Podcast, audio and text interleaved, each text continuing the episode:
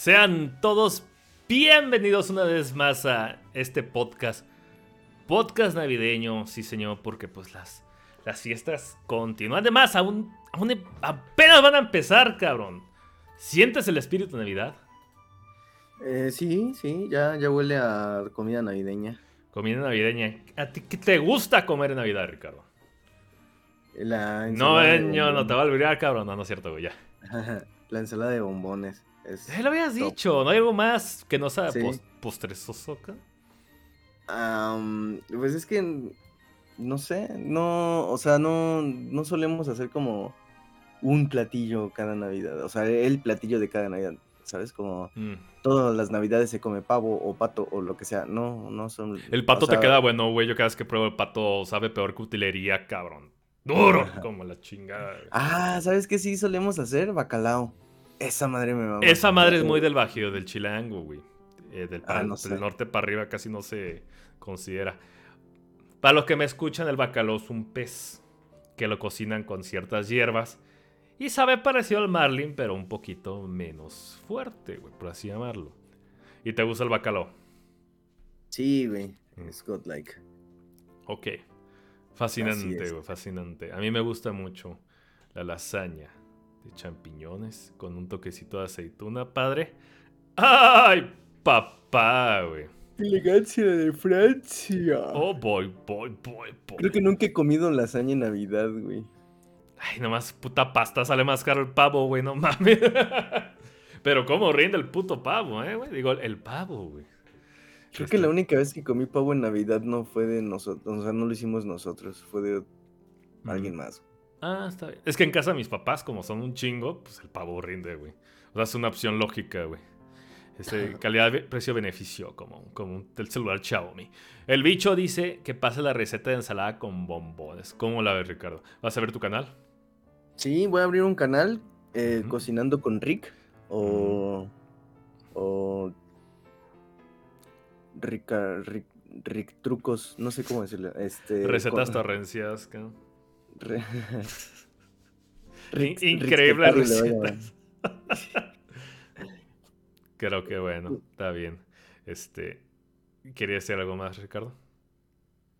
Eh, dice Bichitops, pura comida gourmet acá en su humilde hogar. Esperemos comer KFC o pollo Popeyes. Ah, el, el, que- el Kentucky hacía antes de la cena. Ay, es godlike, güey. Ay, güey. Pues fíjate que yo no soy muy fan de esa madre, ¿eh? ¿Del Kentucky?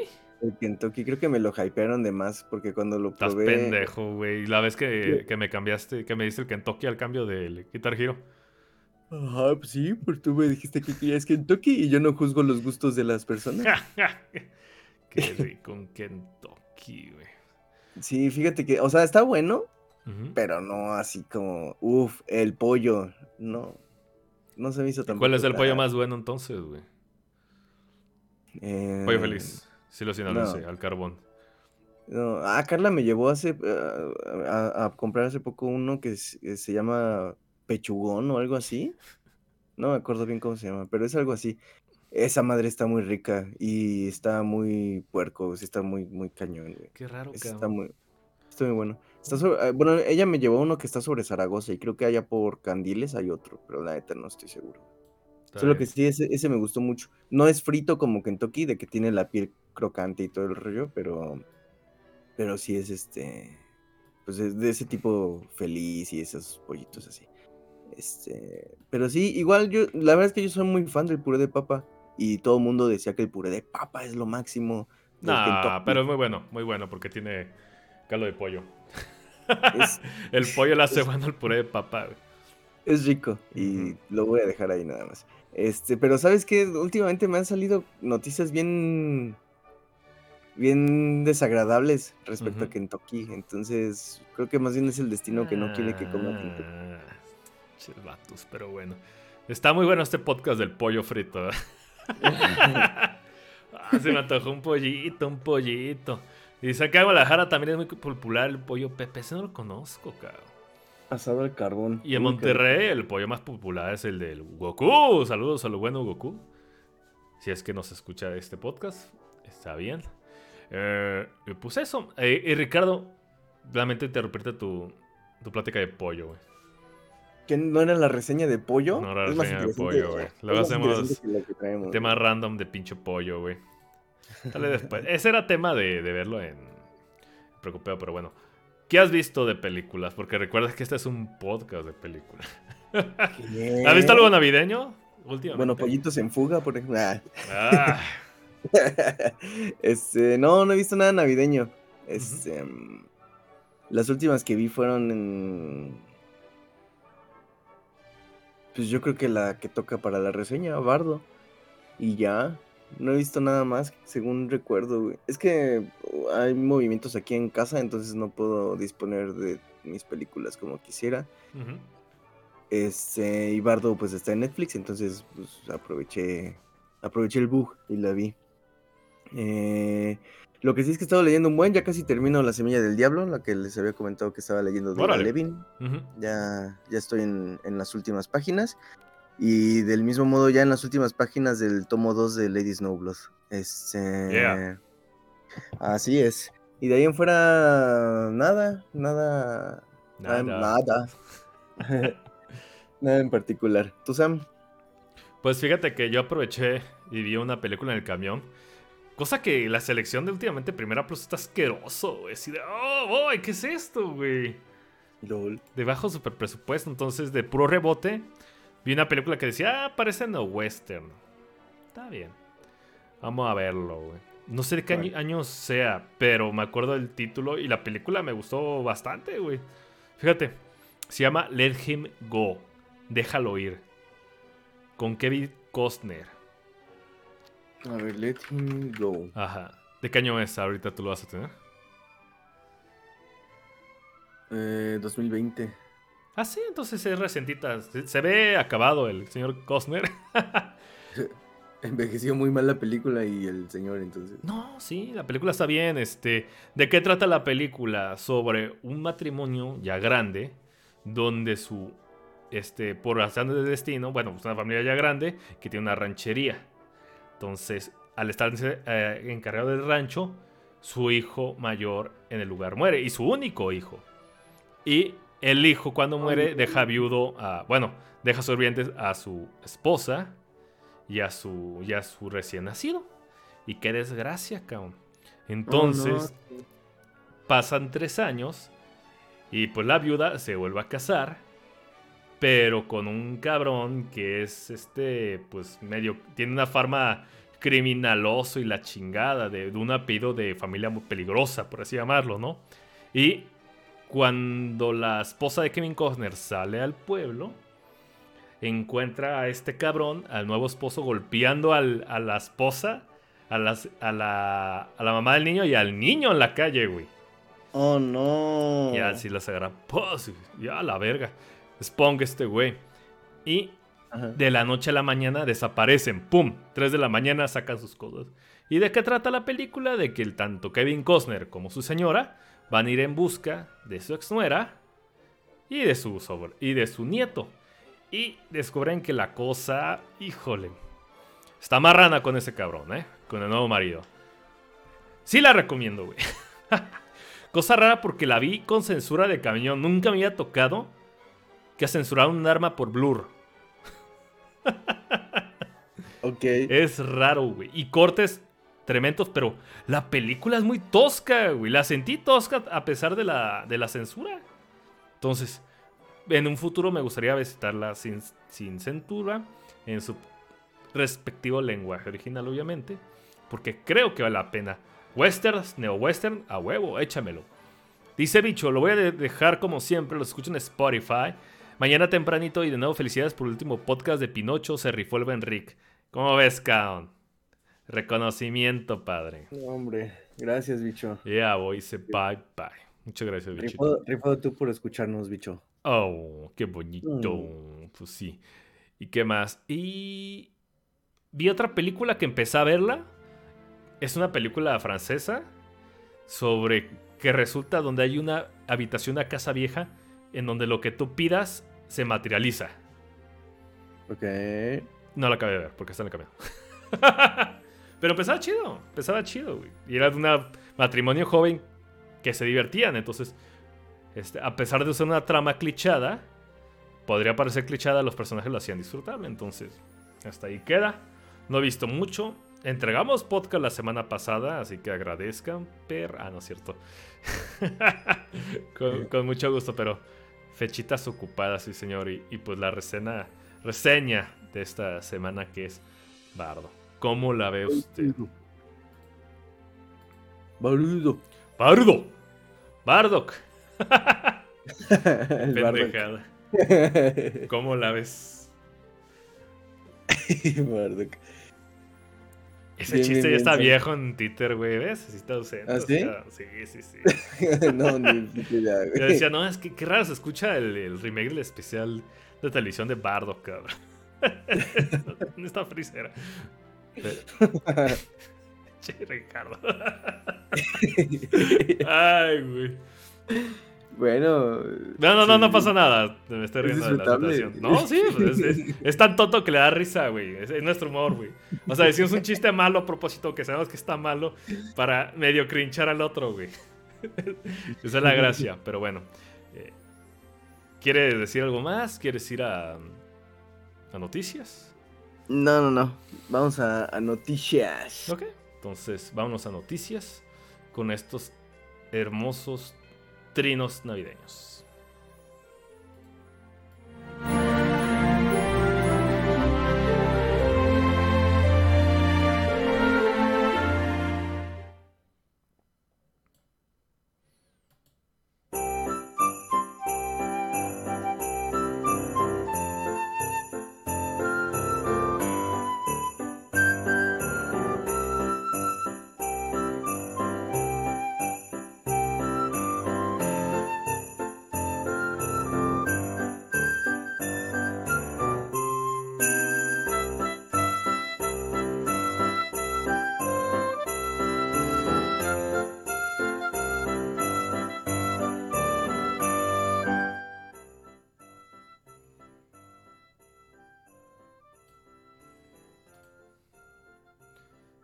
Ahora sí, gente, estamos de vuelta.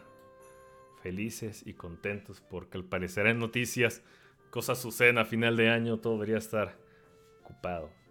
Pero Ricardo, dinos, ¿qué encontraste de interesante? ¿Qué crees que sea digno de traerlo hoy a, discusión? Hoy. Hoy, dijo Fox. Hoy. Hoy. Eh, bueno, lo primero es que como habíamos mencionado podcasts anteriores, va a haber una especie de spin-off o de historia alterna respecto al universo, por decirlo de alguna forma, de Drácula. Eh, esta historia se va, a, se va a centrar en Renfield. ¿Quién chingados es Renfield? Eh, recordemos que en la novela Renfield era un interno que, que estaba, estaba internado, valga la redundancia, en el manicomio porque era acusado de, de ser un delirante cuando en realidad estaba al servicio de Drácula. Eh, Renfield es esa cosa que se ha asumido como una especie de spin-off de Drácula, donde se encontrará Nicolas Cage protagonizando al conde. Em, y bueno, la noticia en sí es que, porque esto ya habíamos hablado antes, la noticia en sí es que eh, esta película ya recibió clasificación en Estados Unidos. Eh, Ay, papá. ¿Qué será? ¿Qué será? ¿Qué será? y será clasificación R obviamente por sangre, violencia, gore, lenguaje altisonante, etcétera, etcétera, ¿no? Se, le escapó un fuck y ya se Sí, se le escapó un fuck de más y listo. Eh, como siempre les decimos, no se dejen llevar por la... Sí, porque el fuck, el de gringo últimamente es súper pusilánime, güey. Entonces... Voy a subir la, luz del stream porque me, estoy quedando cada día más ciego, cabrón. Pero continúa, amigo. sí, este, tomen sus precauciones, no se dejen llevar por el hype. Eh, que sea R tampoco nos dice nada al respecto, solo que posiblemente dice dos groserías de más o alguna que no esté permitida, entre comillas, y listo, ¿no? No necesariamente tiene que ver con. Esperemos que no sea solo eso y que sí entreguen una propuesta interesante, divertida, agresiva y violenta. Em, por otra parte, la película noventera Twister tendrá una secuela eh, contando con Lee Isaac Chung, el encargado de Minari, como director. el nombre de este nuevo proyecto de la secuela de Twister será Redoble de tambores, nada más y nada menos que Twisters. Así es. Le agregaron una S al título. Es Uh, neta. eh, Sí, es neta. Aplicaron la Alien, cabrón. Qué bravo. Sí, Alien. Aliens. What the fuck, güey. Es como Sí Silent. Hills, güey. ¿Cuá- cuán- cuán- Justo. ¿Cuántos. Ay, güey, algo se cayó. El fantasma. Este, Uy, Silent Hills. ¿Cuántos tornados tienen que haber en la película a la vez, güey? ¿Es físicamente posible dos tornados a la vez en el mismo lugar? No creo, güey. A menos que sean siameses o que la. No, Eso no tiene sentido, güey. Tampoco Twisters. Maldita sea. Mm. Y llegará a cines el 19 de julio del 2024, así que todavía le falta un mega rato. Ay, la madre, güey. Sí. Este. Lo que me da un poco de esperanza es que encontraremos a Mark L. Smith como encargado del guion y este sujeto, este agradable individuo, fue el encargado de desarrollar la, la escritura de The Revenant. Eh, así que bueno. Mm, eh, sí, bien, ok. A ver, Twisters, ¿qué tal? No era necesario. pero- Chingate un chisme, güey. ¿Un, un chisme? Es un decir, güey, del. Para el escritor, güey. Perdón, te, Ah, agarré, te agarré en curva, güey. Va, Sí. sorry. Sí, sí, sí. Em, bueno, el guion de la nueva entrega de Rescate en Nueva York o Escape from New York, la icónica película de John Carpenter, una de las mejores a mi gusto de John Carpenter, eh, se empieza a trabajar para un futuro reboot de la película que, al parecer, apunta para volverse una secuela de la película original de el viejito más querido de este podcast, que es Carpenter. Bueno, al menos en mi parte. Y, Em. escape de LA, ¿qué pedo, güey? ¿Lo van a ignorar? Este, yo creo que sí. Qué pocos huevos, güey. Les dio miedo. ¿Quién va a ser Snake Plissken? No, no, no, no, han dicho nada, güey. Lo único que se ha dicho es que el guion ya se va a comenzar a trabajar este año que viene, pretendiendo únicamente asentar las bases de lo que será el proyecto, este, para que no sea solo un guiño de la película, sino que también se vuelva una continuación fidedigna de Escape from New York. Así que, pues, bueno, a ver qué, qué van a tener planeado por ahí. Este, ay, ¿por qué se apaga mi, mi monitor? Em, creo que le tengo muy poca.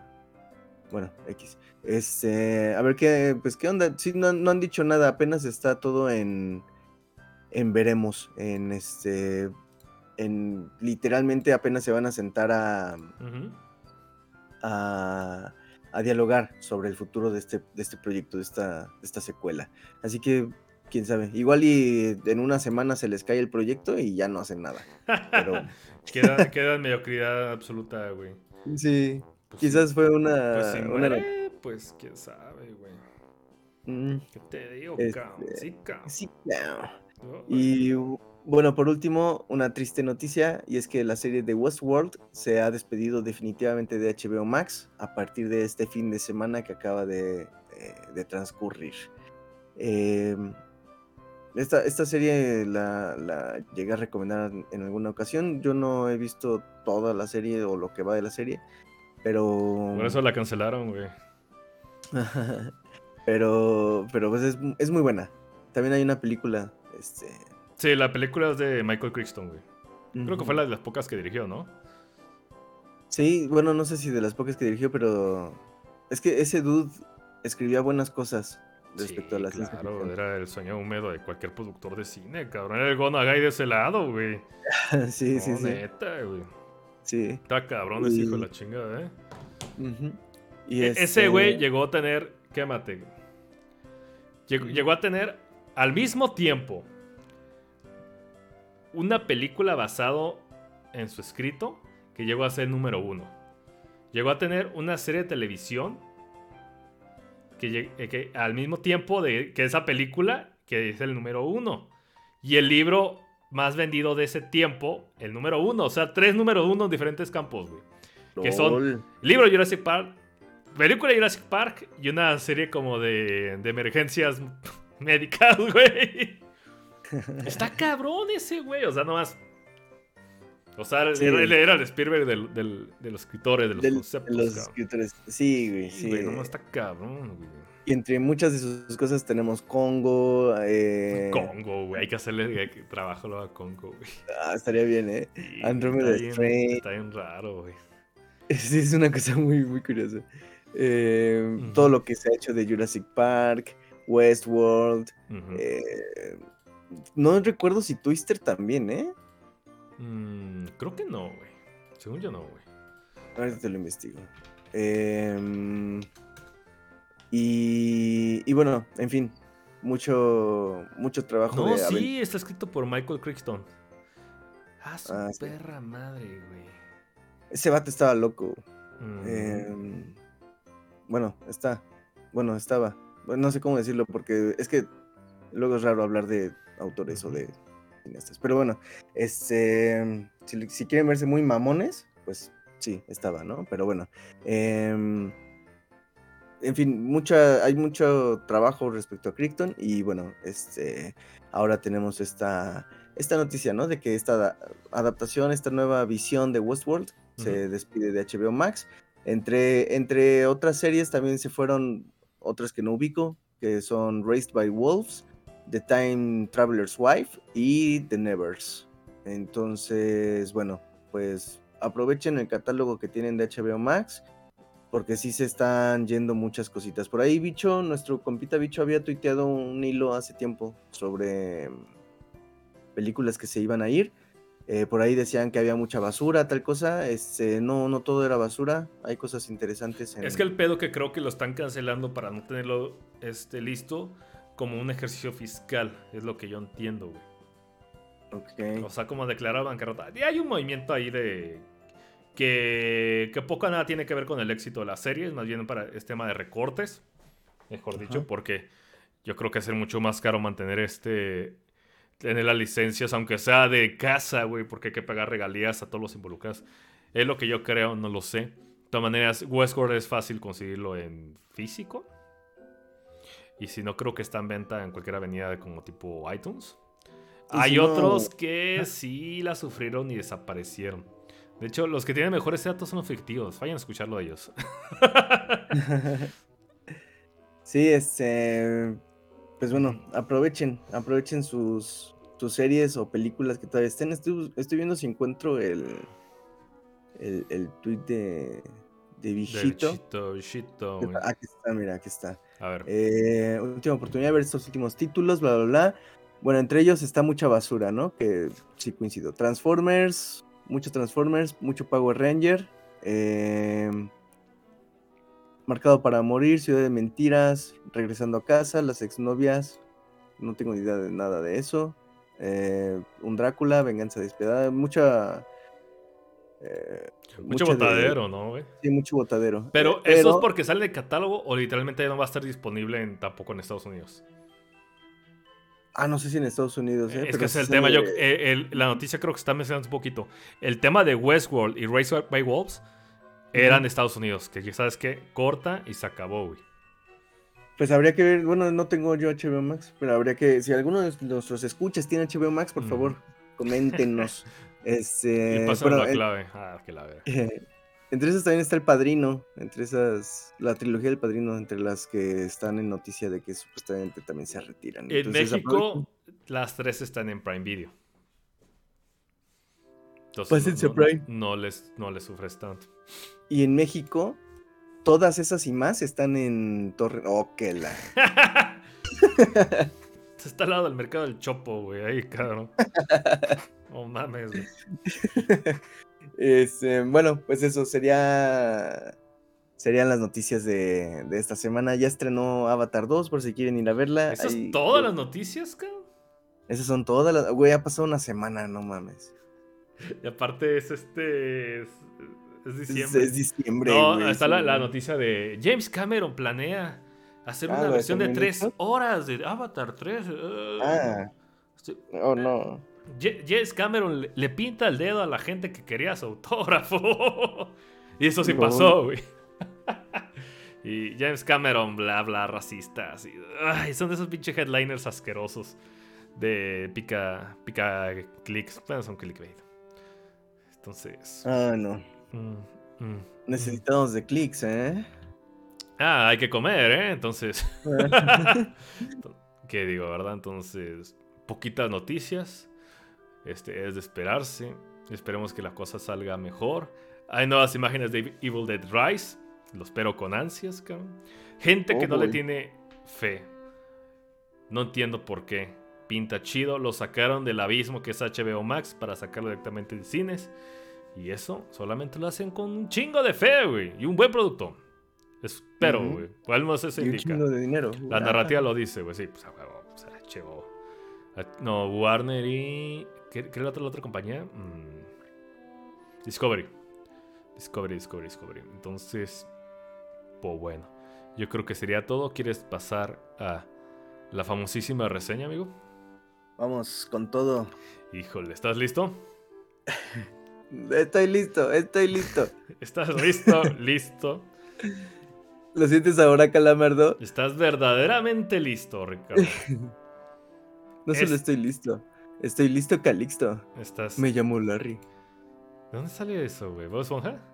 Sí, supongo No me acuerdo, no, güey. Qué malo. no, creo que le está enseñando a, a hacer este salvavidas. No sé qué le está enseñando.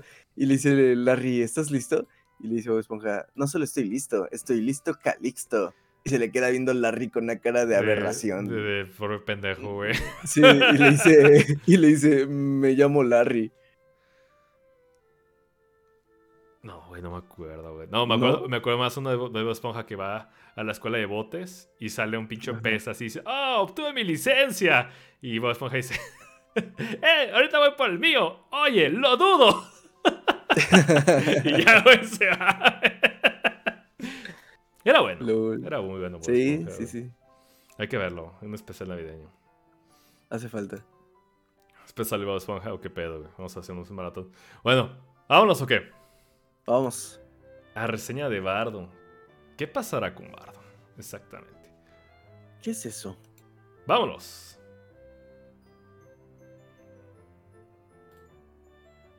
Pues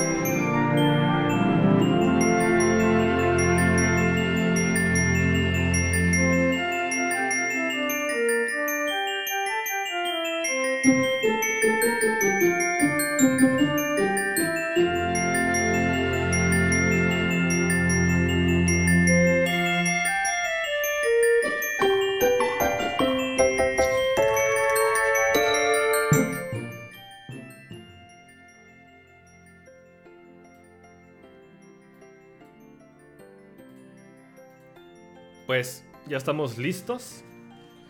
Eh, está un poquito raro porque yo siento que ese va a ser una, un tema que, queramos o no, va a traer nueva gente. Empezamos un poquito bobos, un poquito ligeros. Fin de año, vamos a relajarnos. Pero vamos a ponernos un poquito más estricto con esta película. Una película esperada por ciertos sectores. Una película eh, delicadamente polarizante, por así llamarlo. Y que da de hablar, pero yo creo que no da de hablar tanto en un buen sentido. Porque, este, yo tengo una frase que habla un poquito sobre este, los balances de la película. Tanto el, el tema de la película como este, el tema metapelícula, o sea, lo que hay alrededor de la película. Si el desmadre es igual o más interesante que la película misma, si el drama de afuera es igual o mayor de interesante que la película misma, híjole, la cosa no hay muy bien que digamos. Entonces, yo no he hablado con Ricardo absolutamente ni una sola palabra del tema. Vamos a ver qué puntos de inflexión tenemos, vamos a ver qué, qué, qué temas en común este, abordamos. Entonces, Ricardo, a ti te voy a dejar la palabra porque el último podcast te rifaste. Maravilloso podcast, güey. 10 de 10, te felicito. Hay una canasta de frutas en la puerta de tu cuarto, güey. Entonces... Eh, oh, ¿y, esto, ¿y esta canasta de frutas? y esta rosa, güey. ¿Y esta rosa?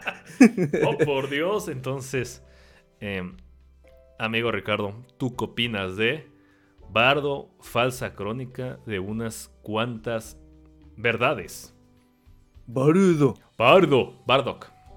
Bardock. Eh, bueno, Bardock es el papá de, Goku y, me, cae muy bien ese señor. Bueno, eh, eso es todo. Goku con banana, gracias, güey. Bananaku. Em, Bardo, la nueva película de este Iñarritu, de este señorcito, Alejandro González Iñarritu. Bueno, en sí, Bardo, falsa crónica de unas cuantas verdades. Todo un, apellido muy extenso, ¿no? Eh... Ay, híjole, no sé cómo empezar con, esta película. Me siento muy comprometido porque disfruté mucho hablar de Pinocho, pero... Sí, si gustas, eh, vamos a darle un poquito de pie al tema. Vamos a hablar de la sinopsis. Sí, porque... porque ¿Quién lo hace y por qué medios? ¿Te late? Sí, sí, sí, sí. Ok. Ok, eh, bueno, lo que pasa con Bardo nos habla de eh, del, trabajo, vaya, este, el, trabajo de un periodista, su proceso de, reencuentro a posteriori a la, pérdida de, de, un, de un bebé, de un hijo. Eh, esto es los primeros minutos de la película. Em, y, el proceso que, el periodista vive respecto a las raíces, a la identidad, a su pasado y al futuro. Eh, hacia, hacia dónde está viendo, qué es lo que está viendo y qué es lo que ve cuando ve al, futuro, eh, en, en, particular a sus hijos, por ejemplo. ¿Qué es lo que ve cuando ve a sus hijos? ¿Y qué es lo que ve cuando se ve a sí mismo? Cuando está viendo al pasado, por decirlo de alguna otra forma. Entre, entre otros personajes como la madre, el padre, este, la esposa, eh, el bebé, bueno, Mateo se llamaba el, bebé que fallece y demás. Este, entonces, bueno, nos, habla de ese, de ese proceso, ¿no? De, de un este, documentalista, un periodista, un trabajador este, eh, de eso, del documental, que está a punto de recibir premios, está en el auge de su carrera y demás, eh, y, que pues el señor no sabe si recibirlos o no, no sabe eh, hacia dónde dirigirse respecto a, sus relaciones sociales y, necesita un, proceso de insight, un proceso de introspección para poder sobrellevar esos, esos momentos, esos periodos. Todo eso permeado por el por el evento primigenio, digamos, el evento fundamental, que es la muerte de, Mateo, ¿no? Que pasados los primeros cinco minutos de película, más o menos, cinco, sí, son como cinco minutos de película de brincos en el desierto, y después empezamos con lo de la secuencia del hospital, que según, según yo es eso, como cinco minutos quizás. Em, entonces, bueno, nos habla de eso, eh, de, de este proceso de vida del, de, nuestro, de nuestro protagonista, de, de Silverio Gacho, creo que se apellida, algo así. Gama. Eh, ¿Cómo? Silverio Gama. Silverio Gama. Eh, ah, sí, Cacho es el nombre, el apellido del, actor. Daniel Jiménez Cacho. Em, por parte de la actuación, yo creo que está, está muy correcto el señor. Lo, vimos también en, El Infierno hace no mucho, hace solo, hace solo 12 años. este. Y, pues eso, es, un actor competente, muy, muy a la altura, digámoslo así. Este, ¿y de qué elementos se, se sirve Iñárritu para narrarnos esta película? Es ahí donde yo creo que tengo uno de los mayores problemas con esta película digo, me, sentí, me siento como muy, muy comprometido porque disfruté mucho hablar de Pinocho. Me gustó mucho la propuesta de, del toro respecto a Pinocho, a propósito que estamos muy mexicanos, del toro antes y ahora Iñárritu. Sí, eh, lo que quería decir como que la dupla y en época de Navidad es como es como, como una ocasión muy extraña y muy particular, porque aparte ambos son de Netflix. Sí, es, cierto. yo creo que ahí viene un poquito la... Voy a aventurarme un poquito, porque pues digamos que este Cuarón dio presente con Roma. Aunque la verdad es que Del Toro tiene manos en todos lados. Yo creo que ya estaba en Netflix que en otras cosas, güey. Eh, eh, eh, el, el, el, gordito huele hot cakes. Es mm. súper movido el cabrón, neta, güey. Entonces, vamos a hablar de la ignorancia que, parece que está ahí. Entonces, eh, los tres amigos, Three Amigos, ya se encuentran en Netflix. Y eh, más que nada, yo creo que el paralelo viene con el tema de que esta es una. Parece que es. No digamos que es una respuesta, sino que es un reactivo a Roma, esta película. Parece, suena y huele, hay cierto paralelismo en intenciones, Kao. Entonces, Parece que sí, pero pues se desvían por muchos lados. Aquí el Gongo dice, actorazo Jiménez Cacho, hay que recordar la legendaria, solo con tu pareja, su perra madre, ni idea de qué hablas, güey. Me falta Cinemexa, güey. Tú eres el bueno en eso, Gongo. Neta, neta, neta. Entonces, ¿quieres dar pie a otro tema?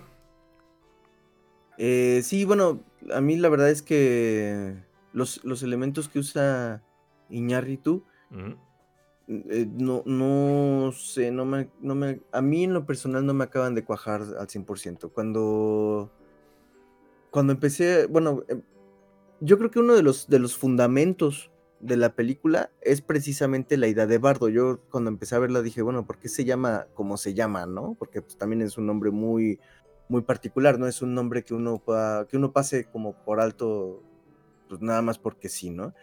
Eh, Sí, es un nombre que te obliga a ver la etimología, güey. Sí, sí, recordemos que un bardo es básicamente un juglar, una, una persona, un individuo que se dedicaba a, la transmisión de mensaje, historia, eh, etcétera, etcétera, etcétera, a partir de la, de la canción, ¿no? De la melodía, eh, de una narración melódica. Eh, y, pues se trasladaba entre pueblos, entre comunidades, etcétera, ¿no?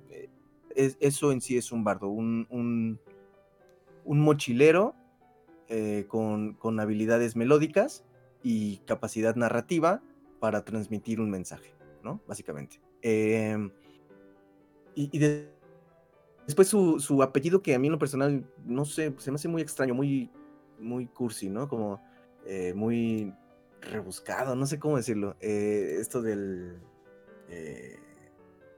¿Cómo dice el...? A ver, espérame. ¿Dónde está? Falsa crónica de unas cuantas verdades. Deja, ahí te añado algo, güey. Ajá. Porque creo que la elección del hombre bardo viene no del lado, sino del, del cantante este medievo, güey. Sino viene, de, creo, del lado budista, güey. Que es un güey que se encuentra en el limbo. Entonces tiene más sentido. Sí, sí tendría sentido. O sea, tiene, tiene más eh, sentido ese lado. Es un sitio más budista, obviamente de este lado occidentalizado. Estamos más este, con el divino bardo del, del cantante, ¿no? del, del, gallo de la película de, de Robin Hood de, Disney, güey. Este, pero sí, es muy literal. y lo que sigue, sigue siendo más literal, güey. Continúa. Sí, totalmente. Ajá. Totalmente. Y yo creo que ahí es donde empieza una de las más grandes disonancias y problemas a mi gusto de la película. Porque yo creo que la película, los elementos que trata de usar Iñárritu no sé si a ti te pasó, Sam, pero de repente me, sentía como que estaba viendo a, un autor de cine contempo, postmo, que trataba de imitar de repente ciertos guiños de Buñuel, ¿sabes? Como, ah, le voy a entrar a la onda medio surreal, y a la onda medio onírica, y a la onda medio no sé qué. Y, y entonces hace una amalgama de imágenes eh, que, de pronto se pueden sentir random, que claro que tienen una intención, pero el problema ahí es que precisamente abusa a mi gusto de la literalidad, porque lo que estoy viendo en pantalla, o sea, si por ejemplo con Buñuel, por decir el ejemplo más, este, más obvio, digamos, o más sencillo, sin irnos a un perro de andaluz, ¿no? estamos pensando, no sé, en Ángel Exterminador o Simón del Desierto. Uno ve algo en, el, en, pantalla, en imagen, y lo que hace Buñuel no es explicarte por qué demonios este, eh, están todos encerrados en una habitación sin poder salir de ahí cuando no hay nada que los detenga. O, o, sea, te, desarrolla todo de otra forma. Y más bien Iñárritu lo que hace es, ah, mira, un cuarto con arena, ahora vamos a hablar de esto. Y, te mete de lleno una línea, un, un a que a veces es un soliloquio. Eh, este juego, de hecho, del sonido, de, de, que de repente hablas sin mover los labios, yo creo que tampoco, al menos a mí no me funciona. Cuando yo creo que uno de los, de los momentos más contundentes con los que me he encontrado en ese juego de, de sonidos ha sido con Mulholland Drive, por ejemplo, ¿no? De David Lynch. Eh, la escena en la que están en el teatro este, las, las protagonistas y, y, hay una mujer cantando y de repente la mujer se desmaya, pero la canción sigue sin previo aviso. O sea, hay una, hay una ruptura, pero a la vez no, de lo que está pasando en la imagen y no es necesario que te le expliquen ni nada por el estilo, porque entonces uno ya tiene sus propias, uno ya genera sus propias ideas, sus propios productos respecto a lo que a lo que está narrando. Y Lynch no tiene en ningún momento la intención de decirte ah es que se trata de esto que no lo captaste en cambio Iñárritu siento yo que sí que sí va muy por ahí. Eh, no quisiera hablar particularmente mal de la película solo no me no me cuajan esas ideas este, esas representaciones y, esa literalidad que tiene Iñárritu y que trastoca a mi, a mi parecer, de más en, en, Bardo, ¿no? Este, puedo, puedo hacer una interpretación de por qué falsa crónica de unas cuantas verdades, ¿no? Eh, en este sentido quizás de lo surreal o onírico, lo que dice pero a la vez no, lo que pasa pero a la vez no, pero a la vez está narrando cosas que son reales, o sea, por ejemplo, esta representa eh, eso eso esa primera secuencia se me hace eh, interesante no, no tanto los brincos en el desierto ni, ni cómo vuelven a introducir a Mateo al cuerpo de la mujer, que claro que tiene también implicaciones eh, de, sentido. Eh, como, como, bueno, yo lo podría asumir como, como un, no quiero que mi bebé este, se, se, vaya de mí, entonces lo vuelvo a integrar a mí. introduzcanlo de nuevo, por favor, ¿no? Eh, luego pasa lo mismo en la, en la cama de, la habitación cuando, eh, cuando nuestro protagonista está haciéndole... Sí, porque cuando parece que están liberar el tema del niño y, vuelve a ser un problema, pues. Exacto, entonces creo yo que ese es como el, detalle con Niñarrito, ¿no? Eh, digo, es demasiado literal ver a un bebé que vuelven a introducir en el cuerpo de la, de la mujer, ¿no? Em, y, hay, y, más allá de la literalidad, una cosa que sí me gustó de esa secuencia del hospital es que se ve a la mujer caminando con el cordón umbilical, colgando, ¿no? Se me hace fuerte, se me hace atrevido, se me hace interesante, pero no deja de ser literal. Entonces, esas cositas eh, siento yo que no, no le ayudan a la película y, y, te tratan de llevar de la mano. O sea, yo creo que Iñárritu no sé, tampoco quiero hablar por él, ¿no? Ni mucho menos.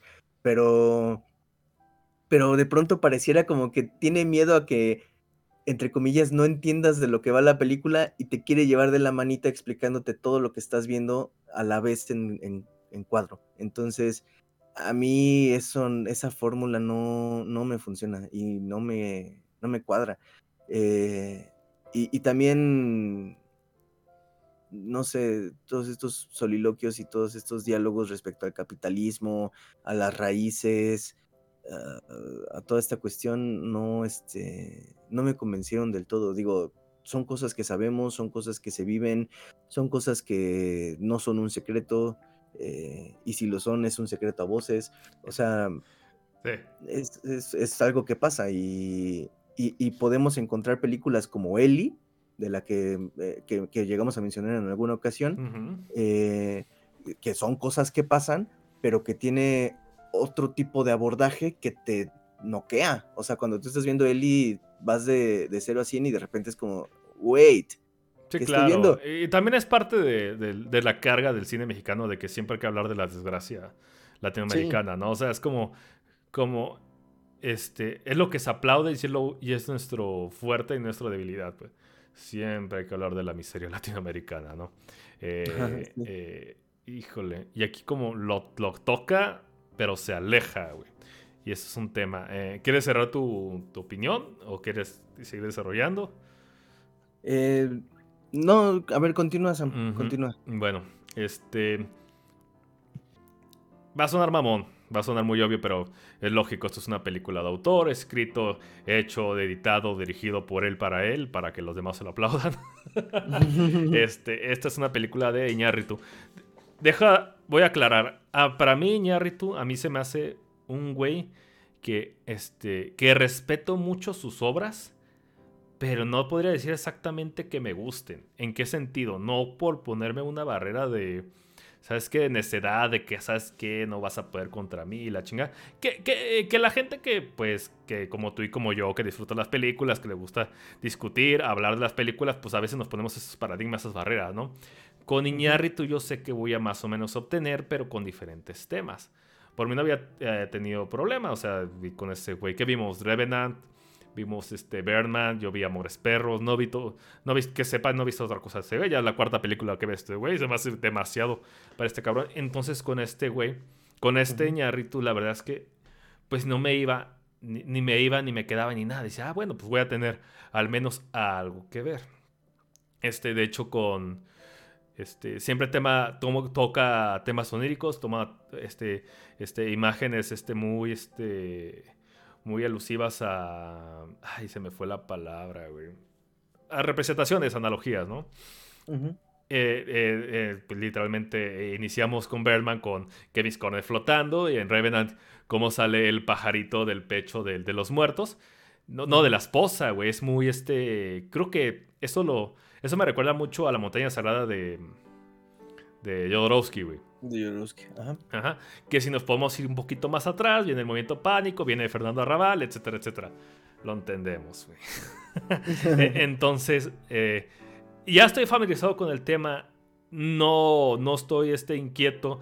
Ah, yo no soy tanto de lo que. Yo no, yo, no veo, yo no veo un problema que use la gente alusiones a eso que sea onírico, que sea pesadamente heroico. Hay veces que funciona muy bien. Hay veces que, que, que la película sirve mucho a su favor y la gente le mama. Caso contrario, por ejemplo, a Mandy funciona mucho ese aura, por así llamarlo, ¿no? Dando un ejemplo rápido, no ninguna comparación. Yo, yo personalmente casi no tragué Andy, de Mandy, Mandy, pero entiendo por qué la gente le gusta y lo respeto en esos ámbitos, nada más que conmigo, personalmente no hice clic. Entonces sí hay modo de que esta cosa penetre a cierto públicos.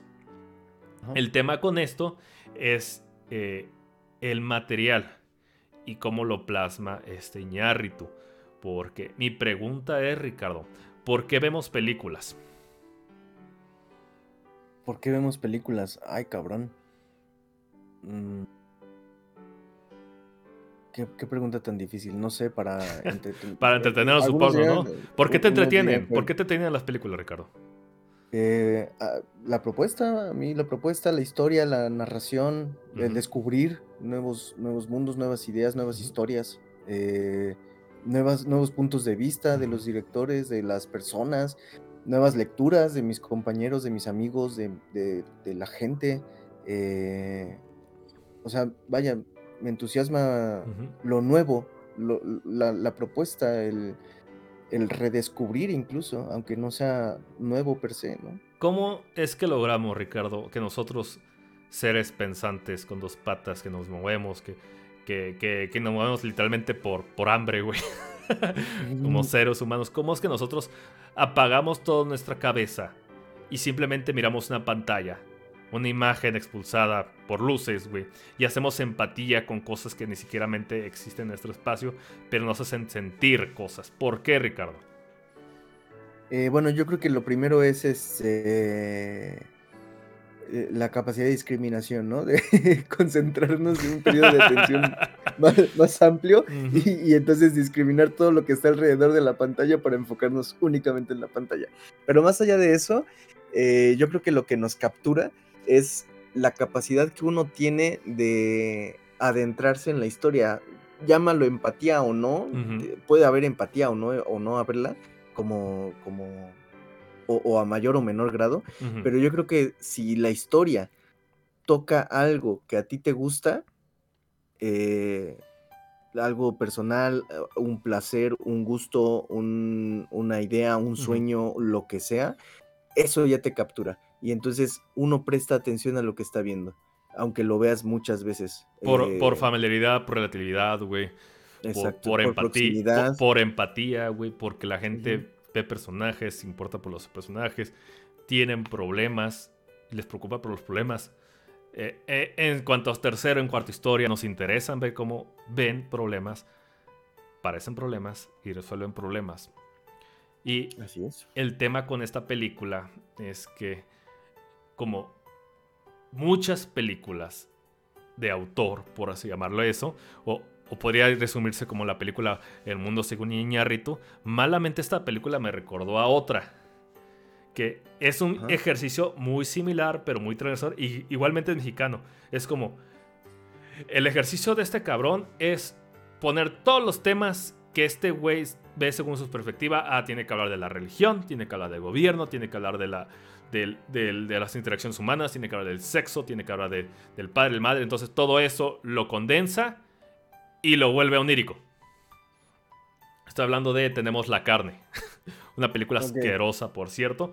Pero es un ejercicio más o menos similar. Es ver a través de un producto las perspectivas del autor. Que es una puta malteada en este caso, no tiene estructura, pero toca temas, pero jamás profundiza. Menciona temas, pero jamás da una especie de solución o de algo listo.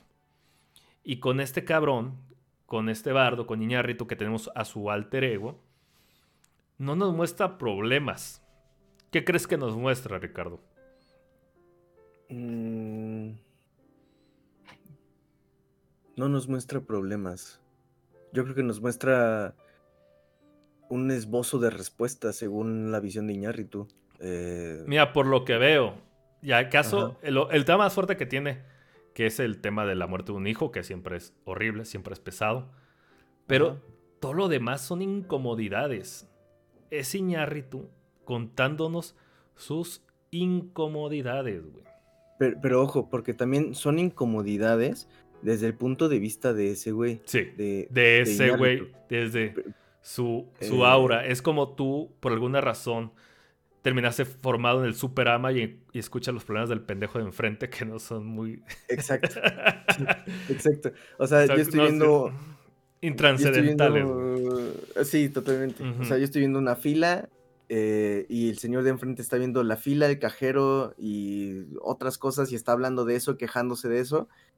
Y, y yo estoy consumiendo incidentalmente su, queja, su visión, su punto de vista de, la fila del supermercado, del si el cajero es lento o no, de tal cosa. Eh, entonces, eh, nos muestra incomodidades, pero desde el punto de vista de Iñárritu y según sus, sus propias conclusiones, sus propias respuestas, verdades, veraces. Eh, pero no, no da conclusiones de nada, al menos yo no lo, yo no, yo no lo vi, de que dice, ah, es que soy muy gringo para los mexicanos y soy muy mexicano para los gringos. Fíjate que a mí, por ejemplo. bueno, ¿y qué más, güey? Entiendo, ¿qué más? A mí, y hasta ahí queda la respuesta. Ahí, queda, su comentario, güey. A, mí el diálogo que tiene con Cortés, por ejemplo, sí se me hace muy.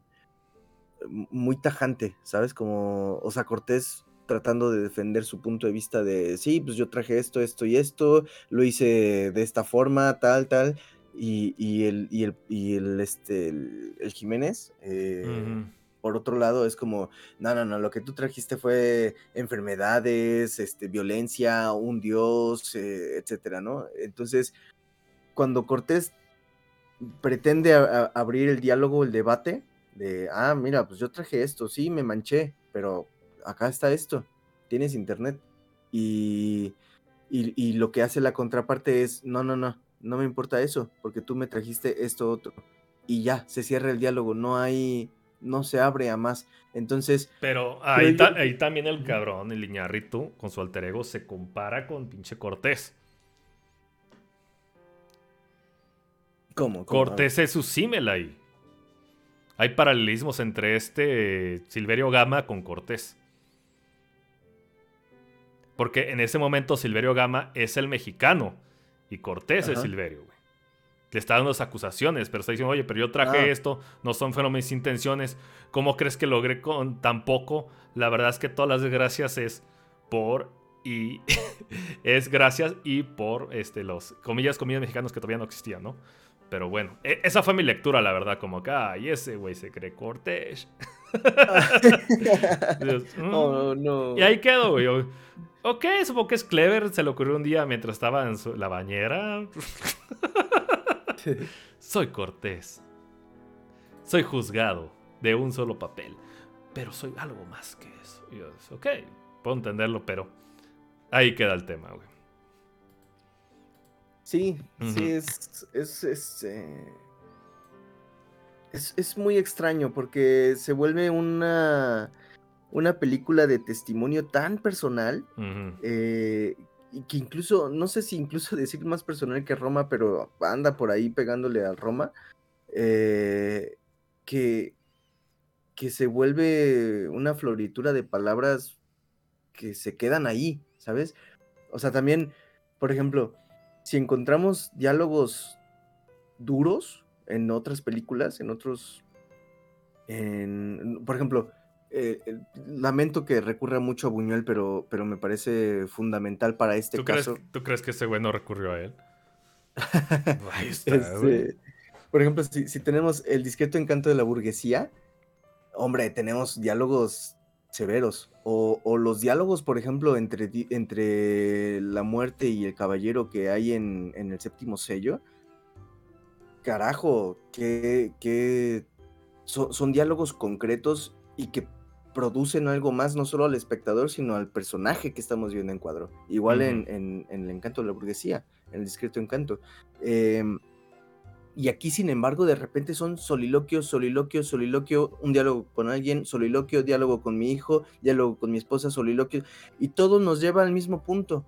Entonces, yo, no, yo no percibí mayor evolución del personaje de Jiménez de, Gama, más allá de, que no recibe el premio. O sea, que se va y ni siquiera es como que lo confronte, simplemente huye. E, es que, es, que, no hay ningún punto de inflexión, no hay un cambio de paradigma, solamente es un ensayo pequeño, más otro ensayo pequeño, más otro ensayo pequeño, más otro ensayo pequeño. La, las incomunidades, las confrontaciones mínimas que ha tenido este cabrón por la vida. Porque es, es cierto, es válido quejarse. Al final los problemas son problemas. Pero a mí lo que, este, lo que me llama mucho la atención es cuál fue la necesidad, en, cuál fue el ejercicio mental de este cabrón para decir, esto quiero que lo vea el mundo. Mm. ¿Por, qué, ¿Por, qué, Iñárritu quiere que el mundo sepa que no se siente tan mexicano ni se siente tan gringo, güey? ¿Cuál es el punto de inflexión? ¿Qué pasa ahí, güey? Y mi problema es eso, güey. Y esto ya todo el mundo lo sabe. Lo lleva diciendo hace un chingo. Y es normal con la gente que emigra que tenga ese tema de... Y hay problemas de identidad, ¿no? Mamadas, ¿no, güey? Este... Pero te juro, Ricardo, no, me acuerdo en memoria reciente que terminé la película con absolutamente nada. No gané nada con esta película.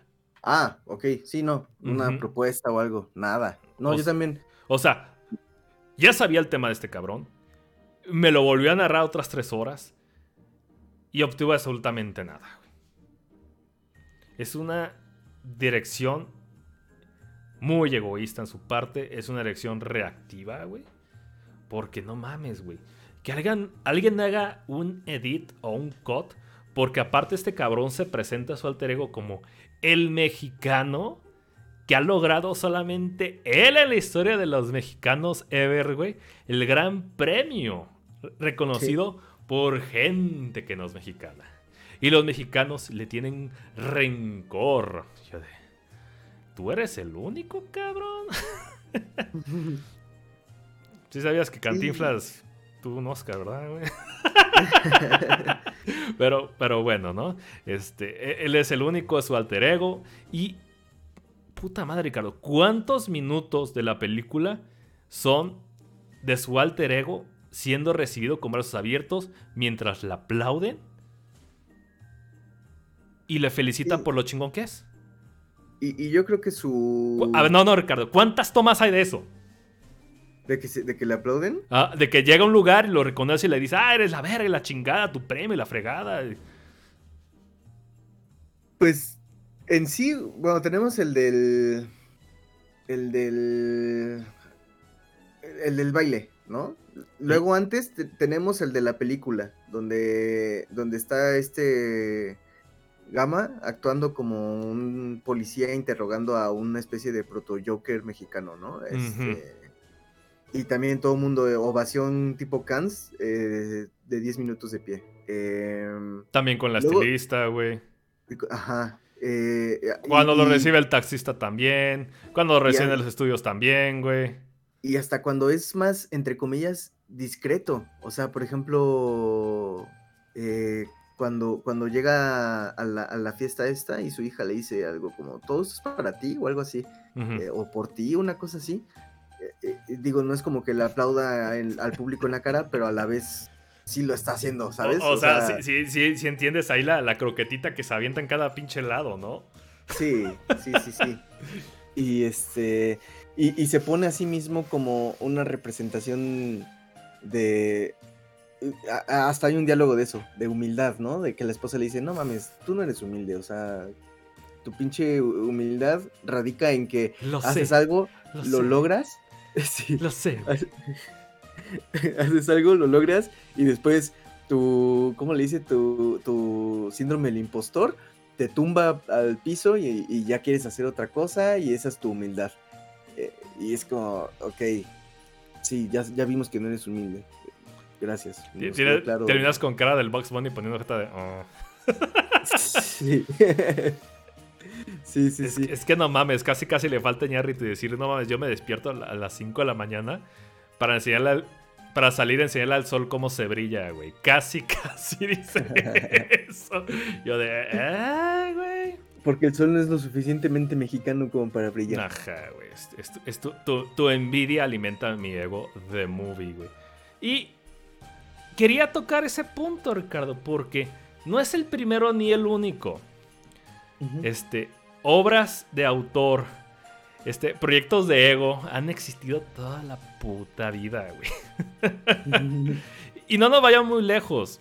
Hace poco tuvimos Luis Miguel. La serie. Ajá.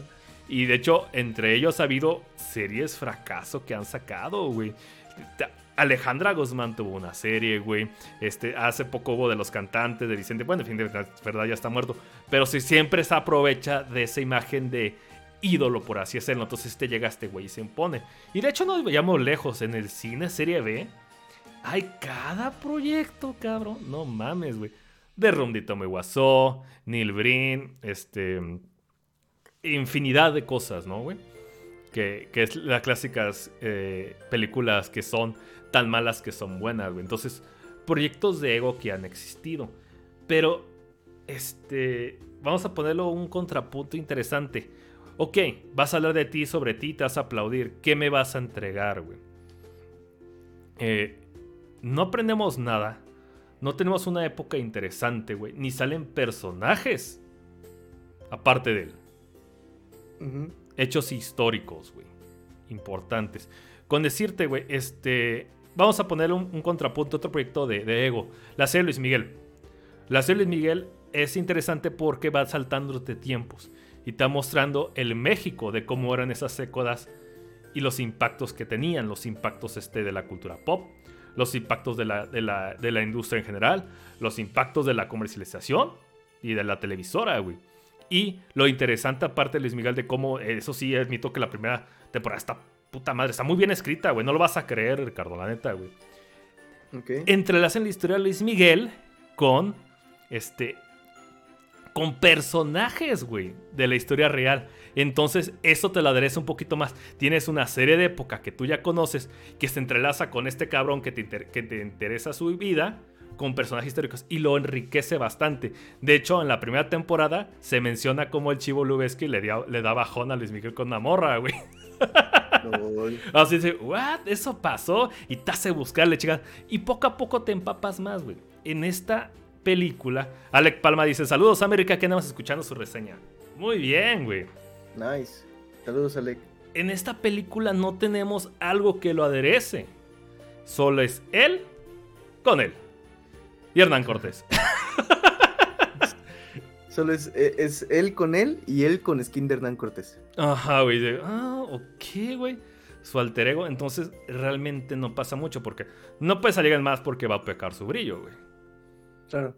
Está Claro. cabrón, güey. Entonces digo, realmente como película de época no sale, no sobresale, no, no, no me da, güey. No me da espina, güey. Este, como ejercicio de ego, aparte de verlo a él, no tengo otra cosa por lo que rodee la situación o que me diga cómo es que él llegó a impactar este, el, el, el, el- medio por lo que conocemos, güey. Solo nos dicen, tú eres cabrón, tú eres cabrón, tú eres cabrón. Gente que, que va y dice que es cabrón, pero no hay un, vemos un impacto de su, de su cabronés, por así llamarlo, ¿no? Que él tanto clama. Ese es uno de los problemas planos que tiene la pinche película. Es un ejercicio, una película de ego que no da otra cosa, güey. Que ya Sí. sabíamos. Que Sí, no te tenemos digo- absolutamente nada. Y te digo, cuando, cuando te, cuando, vaya, si quieres hacer algo propio, estás en toda la libertad de hacerlo. Sí, incluso, claro. eh, eh, pero, pero, Ponte cuadros, cabrón. pero, pero, vaya, cuando, cuando se hace este encuentro, estos, estos diálogos, estas representaciones en, en cuadro, eh, que, que- que le apuntan, yo lo primero que le dije a Carla es, es que no me cuaja, porque de pronto siento que trata de verse o, o- o- o apuntarle muy a lo Buñuel, bueno, un Buñuel, este, en particular, no, no el Buñuel, quizás no el Buñuel en sí tan mexicano, ¿no? Eh, que también hay, bueno, no, no me quiero meter con Buñuel, no es especial de Buñuel, este, pero bueno, hay películas mexicanas de Buñuel que son más narrativas como, como Los Olvidados, y hay películas de Buñuel mexicanas que son más buñuelistas, entre comillas, como este, Simón del Desierto, este, Ángel Exterminador y, y demás, ¿no? Y, y está el Buñuel francés, que pues es más que, más que obvio, ¿no? Pero, pero si, si, si, si, lo primero que pensé fue, estoy viendo Bardo y de repente me lleva a pensar en, en un Buñuel, en un intento de ser de, un Buñuel fallido, eh, de, de un, este, de un recurso de Buñuel fallido, y luego de repente medio recursos de Lynch fallidos, y luego de repente, o sea, y digo directores por, por poner rostro, ¿no? Pero en sí, vamos a ponerlo de, como concepto, como quiso usar su realismo y no le cuaja, quiso usar eh, un- una noción más onírica y no le cuaja, luego quiere meter diálogos densos, entre comillas, y no le cuajan. Y, y no, no funciona porque se vuelve tan literal todo que te pone todo en bandeja y, y- y acaba restando. Es, es- es- eso funciona de manera muy, muy curiosa porque a la vez que trata de darle un sentido a algo, lo brinda tanto de significado que lo resta a la vez. O sea, le resta posibilidad. Yo, yo creo que este cabrón sabe, también sabe que lo que cuenta no es tan interesante que lo tiene que, que aderezar con imagen. O sea, es su tesis de, una, de un video musical. Sí, sí, sí, sí. Nos dice Alec, eh, reconozcamos que lo que logra en la plancha del Zócalo está soberbio. Esa madre, esa madre está impresionante. Los frames que logra ahí están hermosos. Eh, sí. Every frame a picture. Yeah, güey.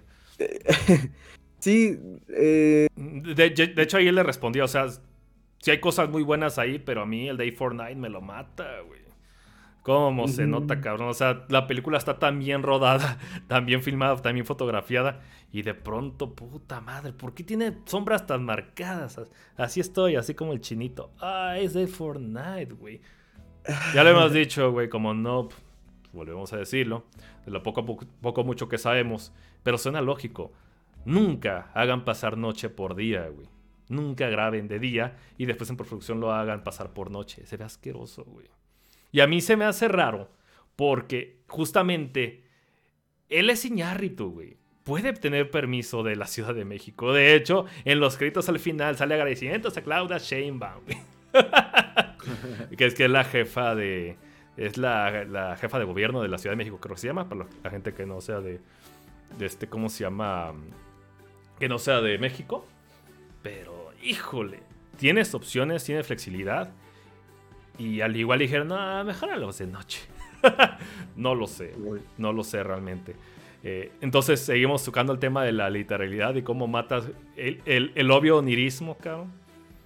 Sí, por ahí leí en alguna ocasión una frase muy bonita que decía que toda poesía, en, el mejor de los sentidos, goza de, de, eso precisamente, de un sentido, pero no así de significado. ¿A, qué, ¿A qué va esto? Que cuando uno hace una elaboración metonímica o metafórica, uno construye, se sirve de, la, de lo fructífero que es el lenguaje, dependiendo de, cada una de sus lenguas, que es lo que hace mucho Baudelaire, por ejemplo, en, Las Flores del Mal. Cuando uno lee Las Flores del Mal, no sabe lo que está leyendo, porque igual la, teoría de Nietzsche es muy así. Eh, eh, usan tanto el, el, proceso metafórico y metonímico en, esta construcción poética, en los, eh, en los haikus también lo vemos, por ejemplo, eh, que, dicen algo que da un sentido o que, o que puede adquirir un sentido, y digo adquirir en el sentido de, eh, o, en tanto haya un receptor de ese mensaje, si hay un receptor del mensaje adquieren un sentido, pero jamás tienen un significado. Se, se me hace muy curioso cuando dicen, ¿y qué significa esta escena? O ¿y qué significa esta frase? ¿Y qué significa tal cosa? No hay un significado, no siempre hay un significado. También hay que apuntar al sentido. Y el sentido eh, precisamente lo que eh, requiere es, un eh, resto. Es que eso luego depende del autor. Y este autor lo hace así, güey. Es muy literista, güey. E, exacto. y ese, pero ese, es precisamente mi punto. ¿Y por qué es literista, amigo? pues literista será palabra, me lo estoy pasando por el culo. Como es mexicano me inventé un verbo. Este, porque es tan literal el cabrón. Porque quiere dar una respuesta a cualquier comentario. Y a esto voy, güey. Para mí esta película, la neta, es una revelación de la cobardía de este cabrón. ¿Y a qué me refiero con esto, cabrón? Porque al, yo, no lo, yo no lo mamaba, pero pues este güey desde mm, Berman está mami mame con la crítica. Y después hace esta película hablando sobre él y le dedica toda una escena a la crítica. De por sí, toda la película de, de, ¿cómo se llama? De, de, lo alaban mientras lo critican. Ajá. Y su mejor amigo, pobrecito Iñárritu, este, quiere aprovecharse de lo quiere, que lo quiere granjear, que es el presentarse en la tele mientras lo critica y después dedica una escena entera a toda la crítica que sabe Iñárritu que va a recibir condensada, güey, entre su personaje, el alter ego, y contra este cabrón que es la personificación de los medios masivos de televisión y los medios este, este convencionales actuales, digitales, YouTube, TikTok, bla, bla, bla, gritándole al oído la crítica que él siempre tiene. Y eh, ahí mismo ya tiene su respuesta, cabrón. ¿Por qué lo dice tan literal el güey? ¿Por qué se empeña a estarle respondiendo a la pinche gente que va de paso?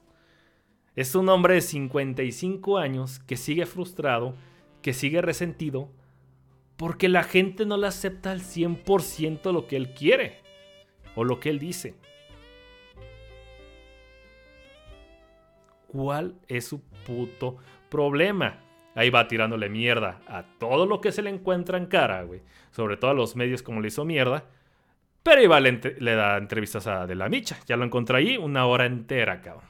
No lo pienso ver. Qué hueva. Ah, pero su alter ego, calladito sin decir nada, güey. Pero en la vida real, abriendo el hocico allá, ¿no? Ese es uno. ¿Y cuántas películas más necesitamos de este cabrón? Saber de este cabrón que no le gusta la crítica. Tú dime, Ricardo. Para que nos quede claro. Que los críticos son horribles y que matan el espíritu del artista. ¿Cuántas más películas más necesitas de parte de este güey para que nosotros lo entendamos? Eh, menos una. Menos una. Menos un chingo. Lo tuviste bien en Berman. se entendía. El medio espectáculo. Excelente, güey.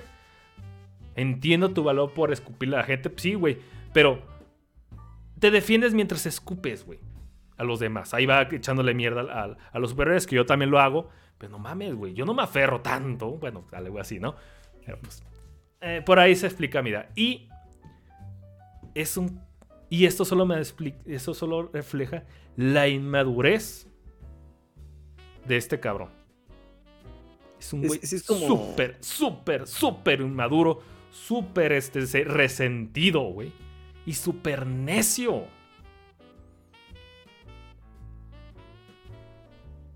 ¿Por qué quiero escuchar ese diálogo por tres horas? ¿Qué te hace creer que necesitamos escucharlo? No voy a decir de ti, de un asalariado, digo de un, de un privilegiado. No, güey. Lo vamos a dejar la persona más plana, güey. ¿Por qué queremos escucharlo 15 veces de nuevo, güey? Mientras practicas lo contrario afuera. Pues a la gente te responde, güey. es lo que yo digo. Y tengo un ejemplo. Ahí a la gente que sea cinéfila de corazón y la chingada, güey, le va a venir un, gargajo así. No mames, ¿cómo se te ocurre comparar a estos dos cabrones, estos dos directores? Contrarios, este güey es un artista y este güey es un, es un, es un podrido del cine comercial, la chingada, güey. Voy a comparar a Zack Snyder con Iñárritu, güey. Pero vas a ver por qué. Tú vas a sacar un fragmento, una entrevista de, Isaac Snyder. Ojo, me caga el cine de Zack Snyder. Se me hace horrible, vomitivo, asqueroso. Pero, este güey, cuando lo entrevistan en personas, él es Giga Chad, güey. Es súper manly, manly, güey. No mames, tiene como ocho hijos adoptados, adoptados, güey. Está súper mamadísimo, millonario. Él es Giga Chad, güey. Giga Zack Snyder. Y entonces, cuando. Ya ves que tenía el mame de Scorsese que le echaba mierda al cine de superhéroes. Ajá. Porque fue su comentario. ¿Va? Ok. Y voy a leer un fragmento que Zack Snyder respondió para que tú me digas la diferencia de madurez, cabrón, entre personas. Ojo. Ok. Ya lo estoy cargando. Uh, ah, sí. Dice. Lo, estoy traduciendo a, tiempo real, ¿no? Porque lo, conseguí en inglés. Snyder dice a la pregunta de un fan en la entrevista con The Guardian. Snyder responde: Oh, es justo. Martin Scorsese es un genio. Si eres realmente bueno en algo, eh, comentar acerca de ese mundo está totalmente a tu derecho. Y eso no, eso no disminuye el respeto que tengo hacia él. Estoy seguro que él no está hablando de mis películas y se ríe. LOL. Ajá. Y si él, aunque Scorsese estuviera hablando de mis películas, me gustaría pensar que no lo hace. Me gustaría pensar que le está echando tierra a otras películas de superhéroes. Eso haces con la crítica, cabrón. Lo tomas de donde viene. Lo analizas, lo pasas, güey. Y ves que puedes trabajar con él. No te la pasas llorando por... ¿Hace cuánto salió Berman? ¿Ocho años? Mm, a ver, déjate digo. A ver, dice que salió hace 2014, ocho años. Fíjate. Y seguimos con lo mismo. Pero pues at- atando atrás dis- distinto, güey.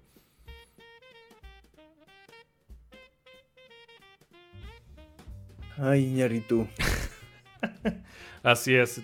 Entonces, para mí, cabrón, súper inmaduro, súper necio, súper cablado, es el güey mal, mala copa de la peda, güey. necio como la chingada, güey.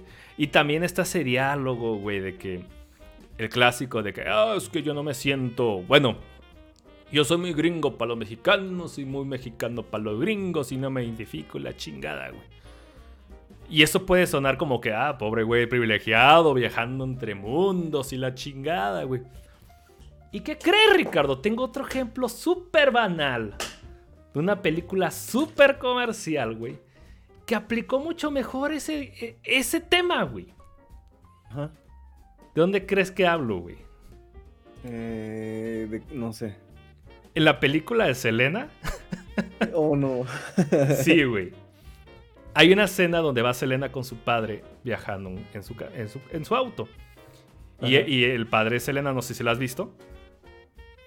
Eh, no recuerdo hace cuánto. Bueno, el caso de que le va explicando a Selena que, que es muy perro ser mexicoamericano, porque justamente es eso.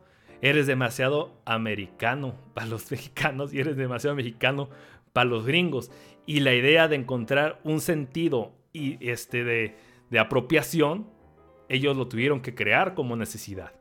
Y dice que para ellos, este como reto entre ambas culturas, tienen que saber sobre este sobre diferentes este cantautores. Este, se me fueron los nombres, la verdad, pero dice, nada mames, este, tú si, tienes, si me- mexicoamericano tienes que saber de John Wayne y Pedro Infante, por así llamarlo, ¿no?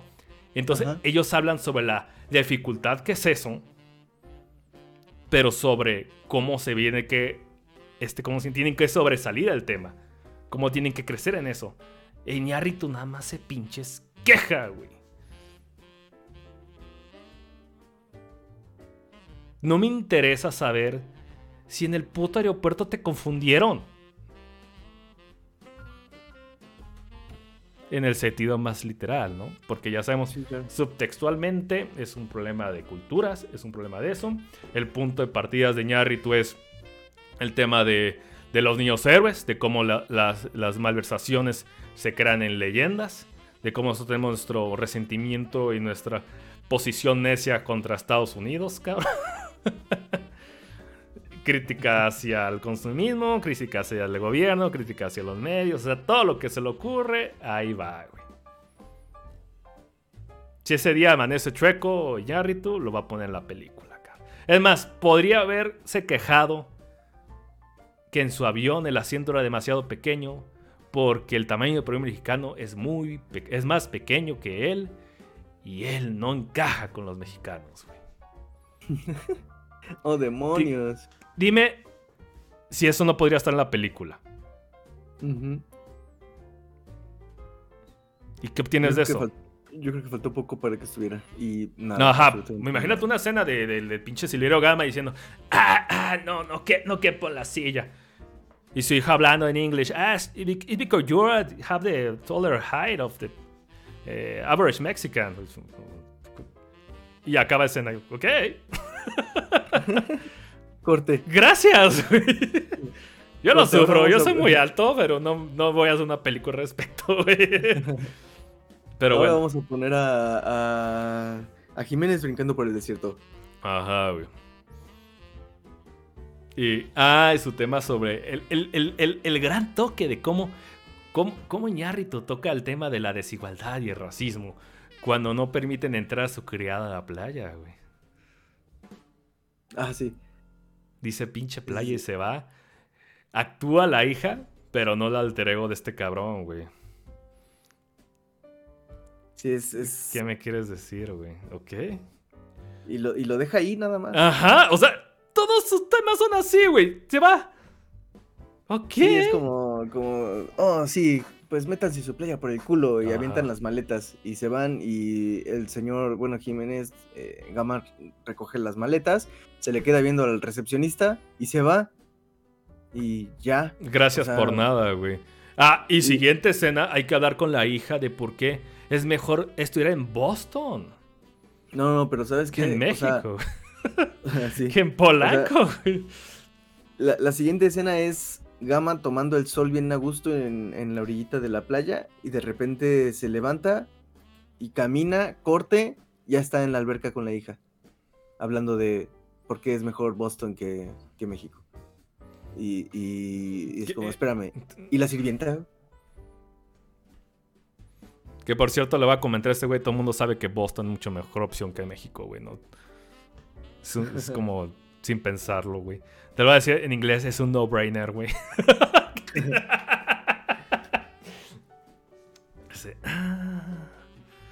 O sea, me, me explico, está hablando de incomodidades. Ay, me incomoda que mi hija eh, siga necia con que no quiere estudiar en Boston.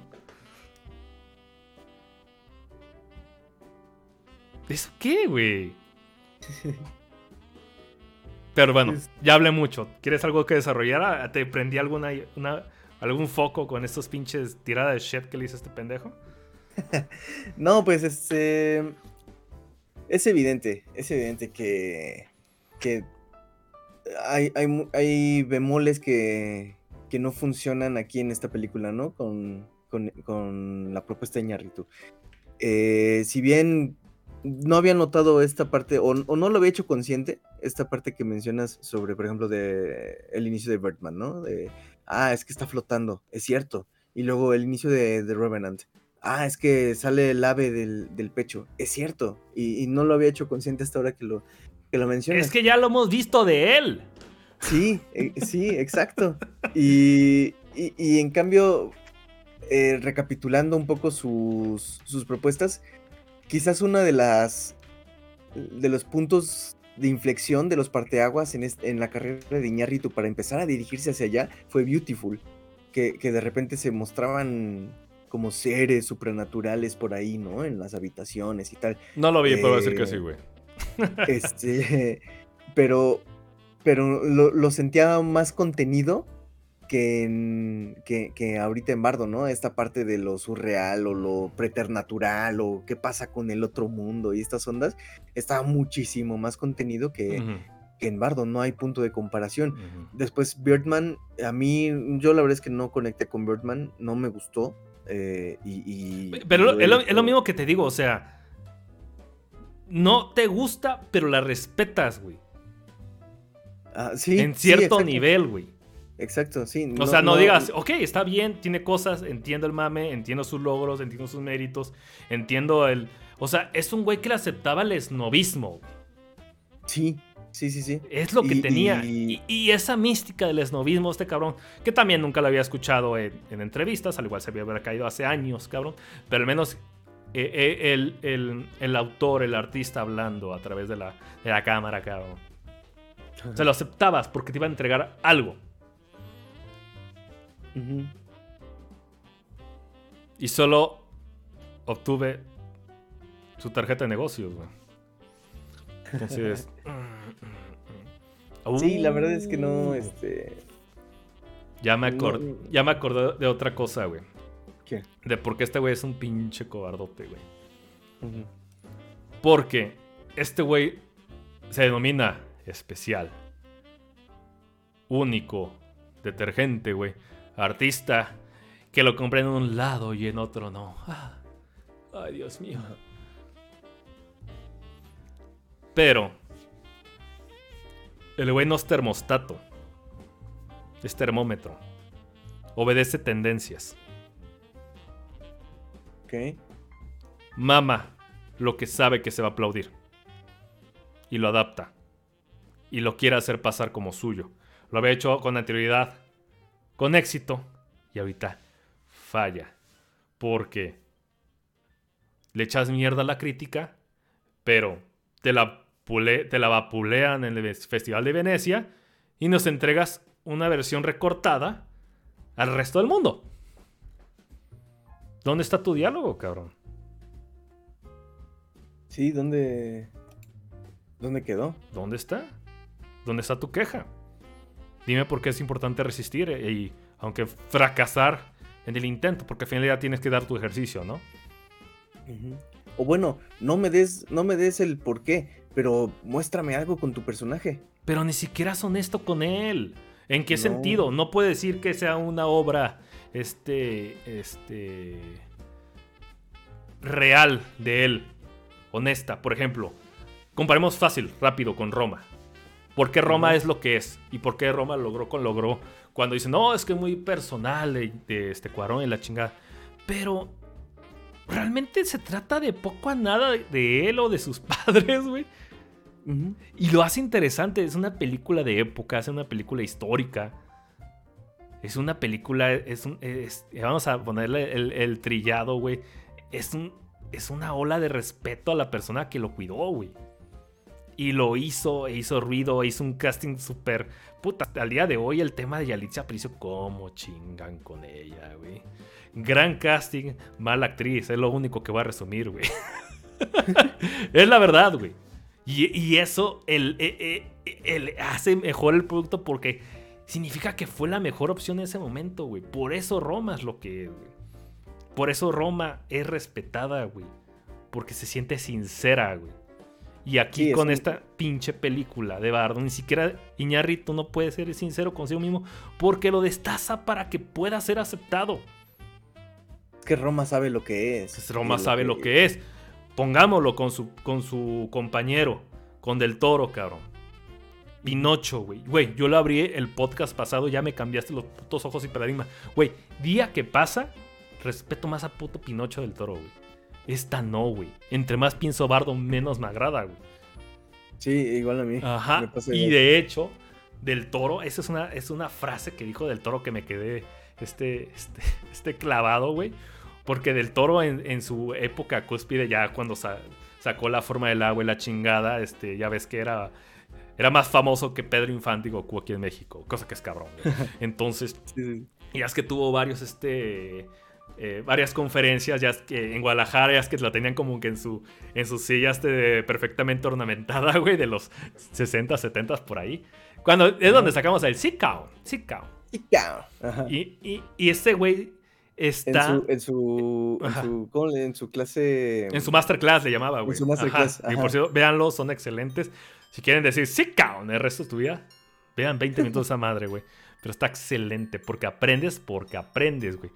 El del toro, se nota que es un güey súper honesto consigo mismo, que le chingó para hacer lo que él pudo. Diciendo, eh, el cabrón dice, no, el toro, güey, a mí me querían ofrecer películas de toreros por ser mexicano. Yo digo, chingan su madre, güey. Ni siquiera tiene que ver, güey. Así de, wow.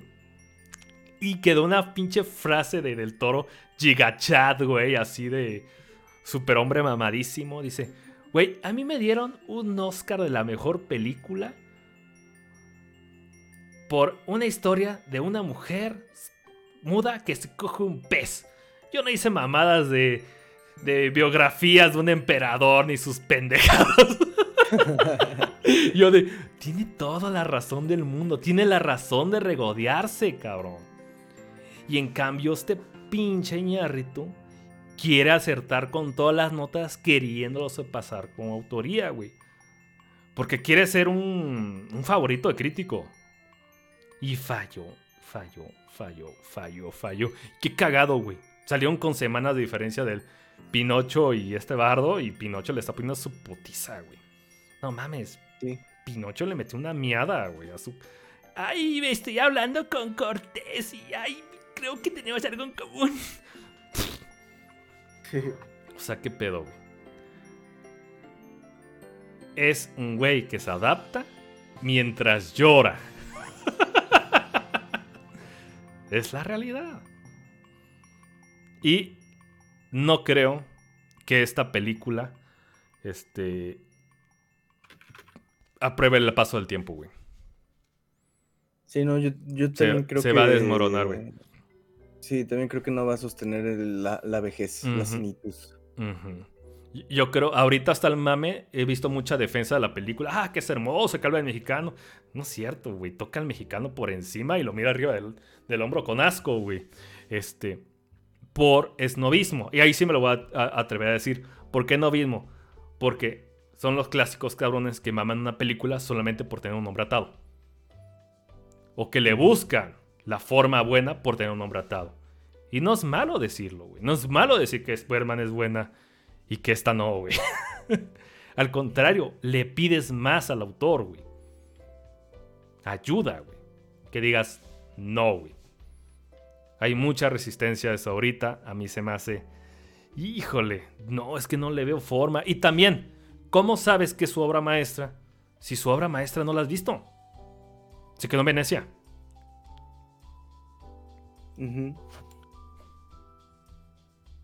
¿Que íbamos a tener más escenas de este güey bailando? ¿O dando sexo oral? Porque transgresor. y luego metiendo un bebé. Metiendo un bebé, ah. Pues otra película de. Y también este. ¿Quién le dijo a este güey que su vida era interesante? que él como persona literal es interesante, güey. Sus logros pueden serlo, sus películas, cómo se hicieron, también pueden serlos, pero no lo habla, güey. O sea, hay películas. De hecho, viene una próxima película de, Steven Spielberg que se llama The Fablemans que habla sobre su vida. Pero no mames, ese güey es más viejo que la Tierra misma. Por supuesto que va a ser interesante, güey. Y de hecho ya se filtró una escena de cómo, creo que es Steven Spielberg pequeño, hablando con John Ford, el director, güey. Y es lo que digo. Escenas interesantes, épocas interesantes, cruzándose con personajes importantes. Lo eleva mucho, güey. Sí, claro. También, este, Jodorowsky, güey, que, tanto toma este pinche ñarrito. Movimiento Pánico y la chingada. Tuvo también su película este, eh, autobiográfica. Y onírica como su puta madre. Pone a su madre haciéndole lluvia dorada a su padre. ¿Por qué no, güey? Pero lo que digo, este güey es más viejo que la puta tierra misma. Por supuesto que van a haber cosas más interesantes, güey. ¿Qué nos quiere entregar este güey? De contarnos sus quejas. Pero bueno, hable mucho. Ricardo, ¿qué onda, güey? no, pues nada, este Nada. La verdad es que yo, nada, yo estoy, estoy totalmente de acuerdo eh, con, lo que dices. Eh, pero no quería usar palabras eh, rudas. este, Digo, Va, a parecer que, que la odiamos. La verdad es que yo la película no lo odié. Pero no saqué nada, güey. Y sí me gustaría ser más incisivo. Porque es un. Es una práctica que no, da, no, no te deja nada. No te entrega nada. Sí. Tienes que ser más listo que eso, Haz tu película de ego. Yo no tengo problema con eso. Pon, ah, sé un Luis Miguel que cada vez que Luis Miguel cantaba en la serie todo el mundo ponía cara de pendejo así. es un ángel. Está bien, hazlo. Pero dame algo más. Yo no estoy en contra de eso.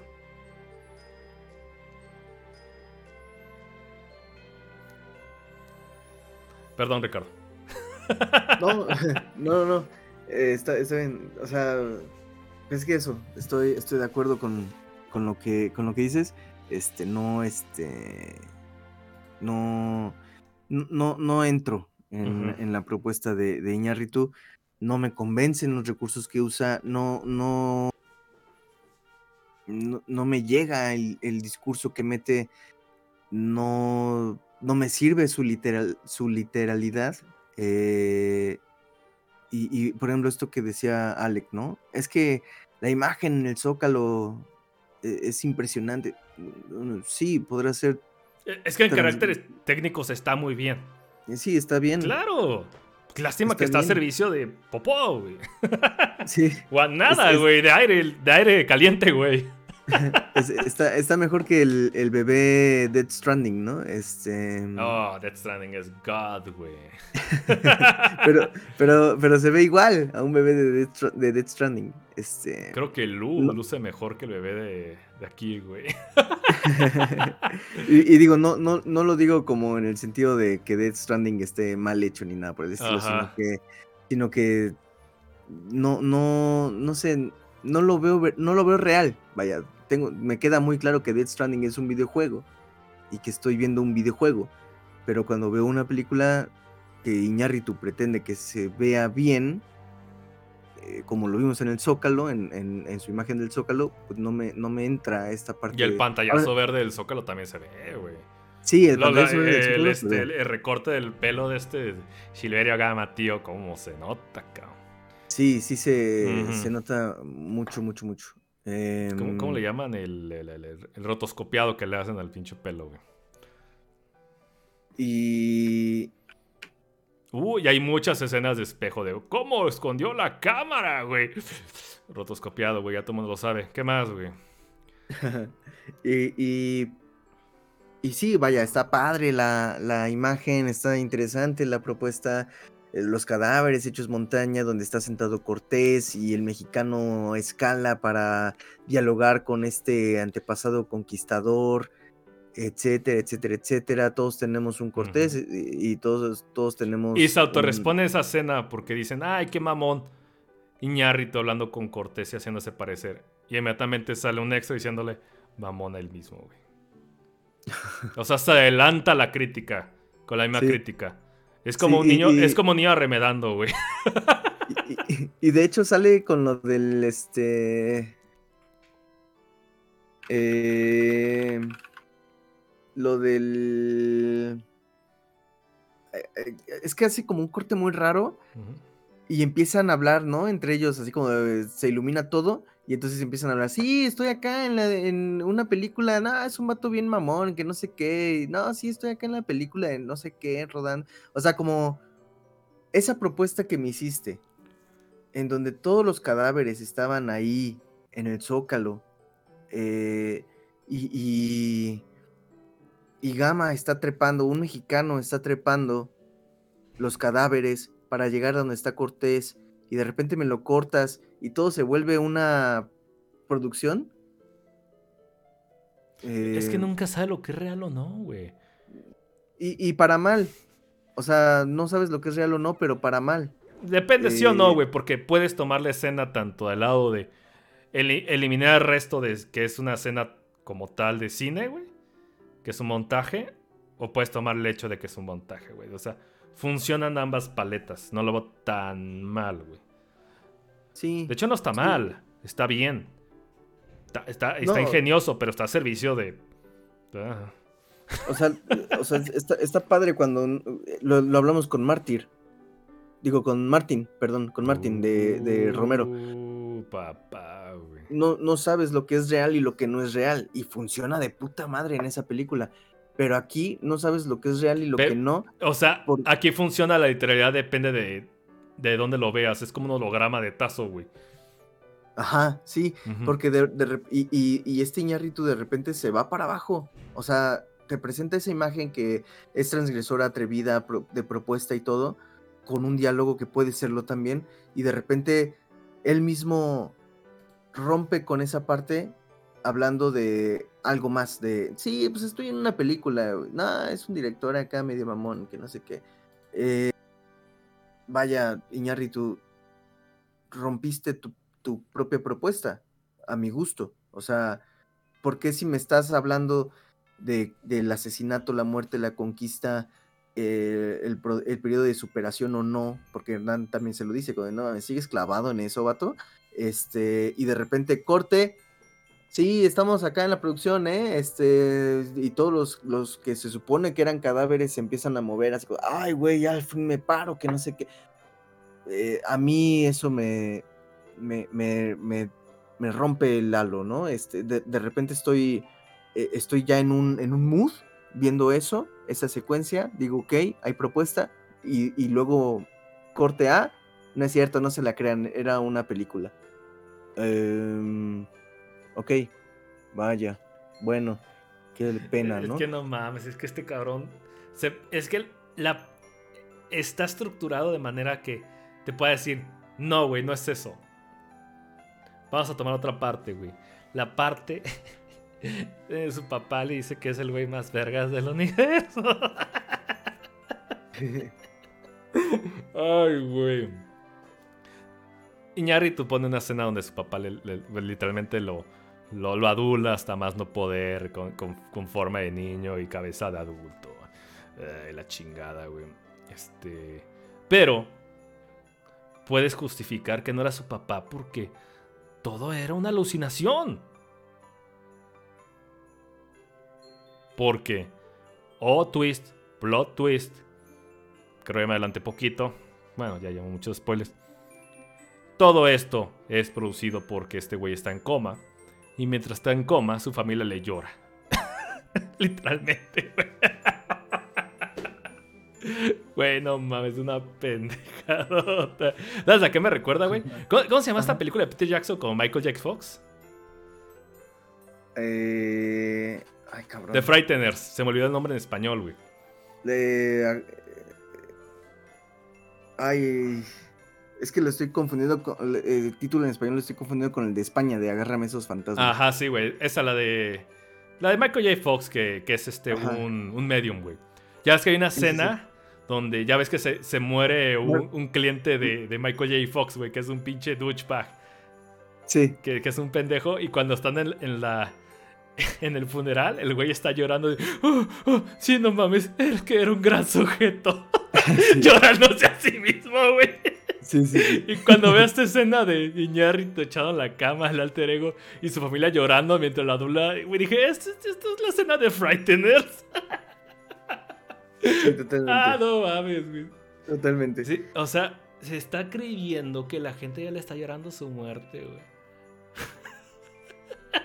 ah, pero no vale porque puede ser alucinación. Es sí, no, güey. Es que no era su papá, alucinación. Bueno, sí, güey, tómalo. ¿No era su mamá? ¿No era su hijo? ¿No era su hija? La verdad. Está. Es un adelanto a todas las contrarrespuestas que tiene digo, a todas, las, a todas las posibles respuestas que pueda la película. Y está mañoso, güey. Está mañoso este pedo. La verdad. La verdad. ¿Cómo la ve? ¿Cómo la ve? Sí, pues eso. Eh, la verdad es que no. Qué pena, qué pena que, que no nos haya funcionado. Habrá gente a la que sí, seguramente. Entonces, pues qué chido, más bien que. Voy a, voy a decir algo final, güey. Voy a decir lo que es. Para que ni le odiaste que la verga. Lo hiciste, papá, es que no lo entendiste. un pinche simio con dos dedos de enfrente entiende, güey. No, no eres especial, cabrón. Este. Ese, ese es el principal pecado. Pare parece que se quiere hacer pasar más listo que la gente. Y la verdad es que no. Es un niño leyendo sus pinches apuntes y ya, güey. Entonces, ¿qué me gustó esta película? Obviamente la producción es muy buena. Este... Puta, se me ocurrió otra crítica. Ah, chingada madre.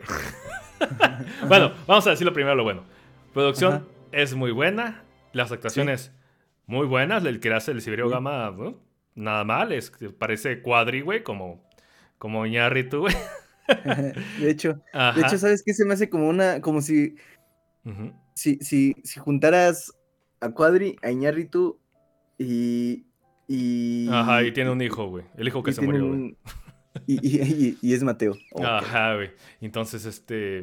Mm, tiene buen diseño de producción, le, me gusta el hecho de que hayan usado hitos nacionales, como es el Palacio Chapultepec, que ahí también tengo otra crítica con respecto a esa, parte. Me gusta que hayan tomado el Zócalo, obviamente cosas muy este, sedemequianas, cabrón.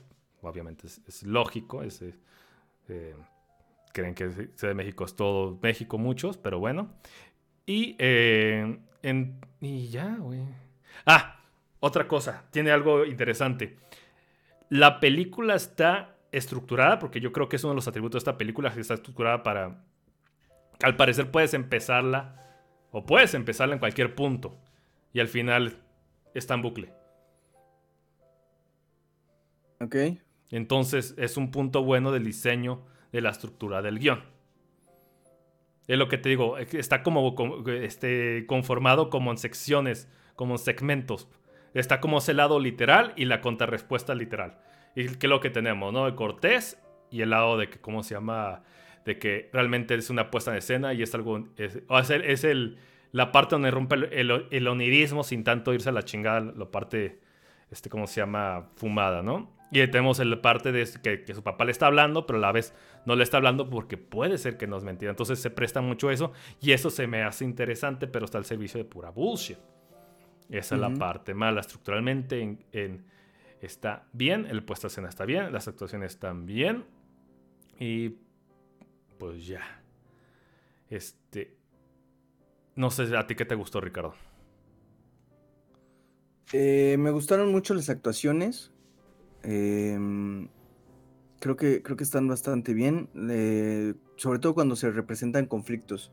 Este conflicto que tienen con, con el con el, con el oficial de, del aeropuerto, este, eh, eh, se, nota realmente como un, coraje, ¿no? Eh, un, enojo genuino. Em, me gusta este...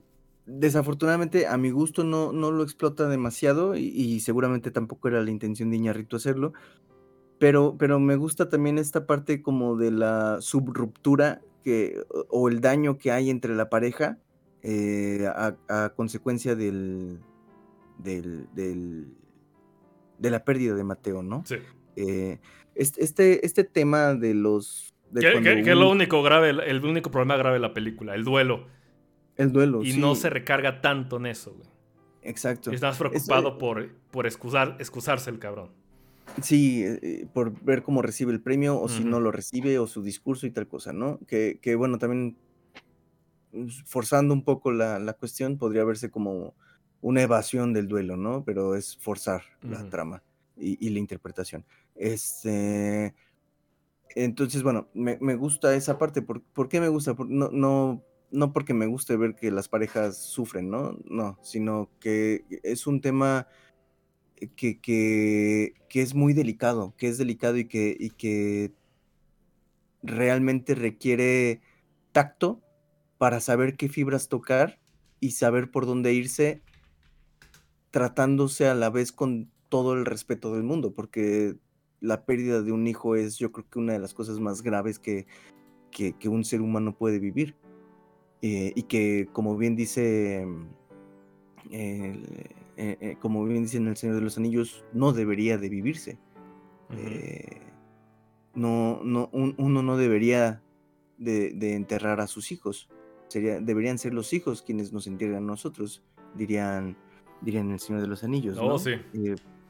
entonces, me, me, parece que ese tema, aunque está por encimita, aunque todo, está, está, está bien llevado dentro de lo que de, lo que cabe, porque pues, como ya hemos dicho, no es un tema que, que, explote ni que esté tan presente ni nada por el estilo, salvo la, la, despedida ya avanzada la película, la despedida de Mateo en este cierre del duelo donde dejan las cenizas en el mar y el inicio, ¿no? Que es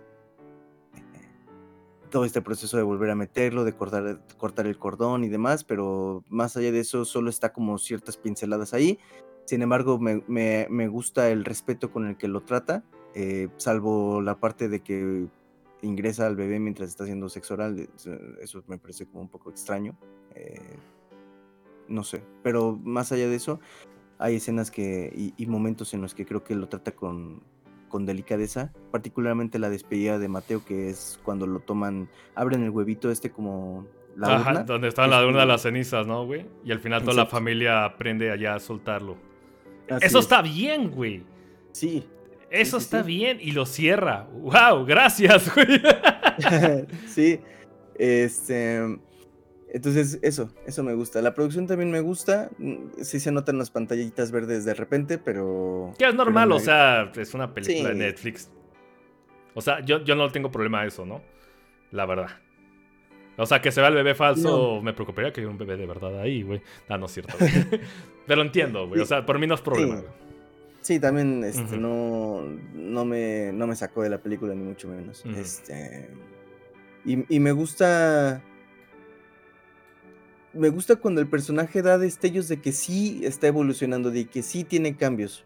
Eh, por ejemplo, nos, nos, muestra una escena en la que es invitado a una entrevista. El, eh, este Gama fantasea con que lo están humillando y se van a burlar de él y no quiere ir y bla, bla, bla, bla, bla, bla, y lo deja plantado el de la entrevista y ta, ta, ta, ta, ta, ta. Y después cuando le van a entregar el premio se encuentra con el mismo dude de la entrevista que ha estado evadiendo, que, que no, le ha hecho caso, que tal cosa, ¿no? Y entonces ahí lo, lo manda a la chingada básicamente, ¿no? Le dice, mira, vato, no me vengas a alegar, no quiero escucharte, te vas mucho a la chingada, no me interesa ni tu relación ni tu nada. Este, entonces, hay momentos en los que de, pronto parece que da esos brincos de, de, que está creciendo y de repente le llega el derrame, entonces F. Em, esos momentos en los que se ve un destello de que está creciendo el personaje, me gustan. Em, y, y, el espejeo que de repente hace con su mamá en su diálogo de... Parece que Gama no tenía idea, o no sé, de que la mamá está ya en proceso de demencia senil y la mamá le empieza a decir, es que se llevaron el cine, se llevaron mi casa al cine y que y empieza con una onda así de que su casa y el cine y no distinguía lugar y espacio y, y entonces como que Gama empieza a hacer cara de un momento, algo no está bien aquí y, y, trata de centrar a la mamá, pero la mamá continúa en su discurso y entonces Gama comienza más bien a espejearse ahí. Y eso me gusta porque sin decirlo entonces sí nos está presentando un espejeo que Gama genuinamente está teniendo, el personaje está teniendo. Porque la mamá empieza a hablar de lo del cine, de que hay puros viejitos, de que su casa estaba en el, eh, ahí en el, adentro del cine y ella solo quería ir al baño. Y, luego empieza a tararear la canción del, del papá de, de Gama. Y, y entonces Gama lo que hace es verla y tener muy poco diálogo con ella, salvo preguntarle qué canción es, este, qué onda con las amigas, que a dónde fueron. Y más allá de eso, lo que vemos es expresión facial. Eso sí me gustó. Eso sí me gustó. Cuando, cuando hay algo que no te está diciendo como tal Iñarritu. Y de ahí en fuera, pues bueno, lo que, lo que mencionamos, ¿no? Que no es mucho, no fue mucho de mi, de mi agrado, no, no disfruté muchísimo esas, esas partes, pero bueno, esas, esos, esos esbozos, esos destellos que de repente tiene Iñárritu o tuvo en esta película, me gustaron, me gustaron, este, pues, bien, ¿no? Vaya, no, no, no me volaron tampoco, pero, pero correcto a mi gusto. Eh, y bueno, pues eso, sería eso, Sam. Pues sí. Ahí va mi última, última crítica. mi, última shit. Este. Oh. esta película. De Bardock. De Bardock gran especial de TV. Este, esta película finge ser más grande de lo que realmente es. Aquí voy. ¿Sabes cómo se describe? Este, ¿cómo se llama la película en inglés? Ah, cabrón. No, a Mira, dice Bardo is a Mexican epic black comedy drama film. Yo creo que lo épico le van a atribuir a la escena de Chapultepec y al Zócalo. Pero, ¿dónde está la epicidad en eso, güey? Realmente. Supongo, supongo que nos los quieren entregar o nos los quieren transmitir o nos quieren decir con este... A mí se me hizo fea la decisión eso de que tener la toma casi casi a 180 grados de visión para poder tomarlo todo y tenemos un güey cayendo y la chingada. Pero es una puesta en escena. De ahí tenemos el zócalo, que también 180 grados de visión, lo tenemos abierto y demás, y el desierto. que ¿Dónde más está lo épico, güey?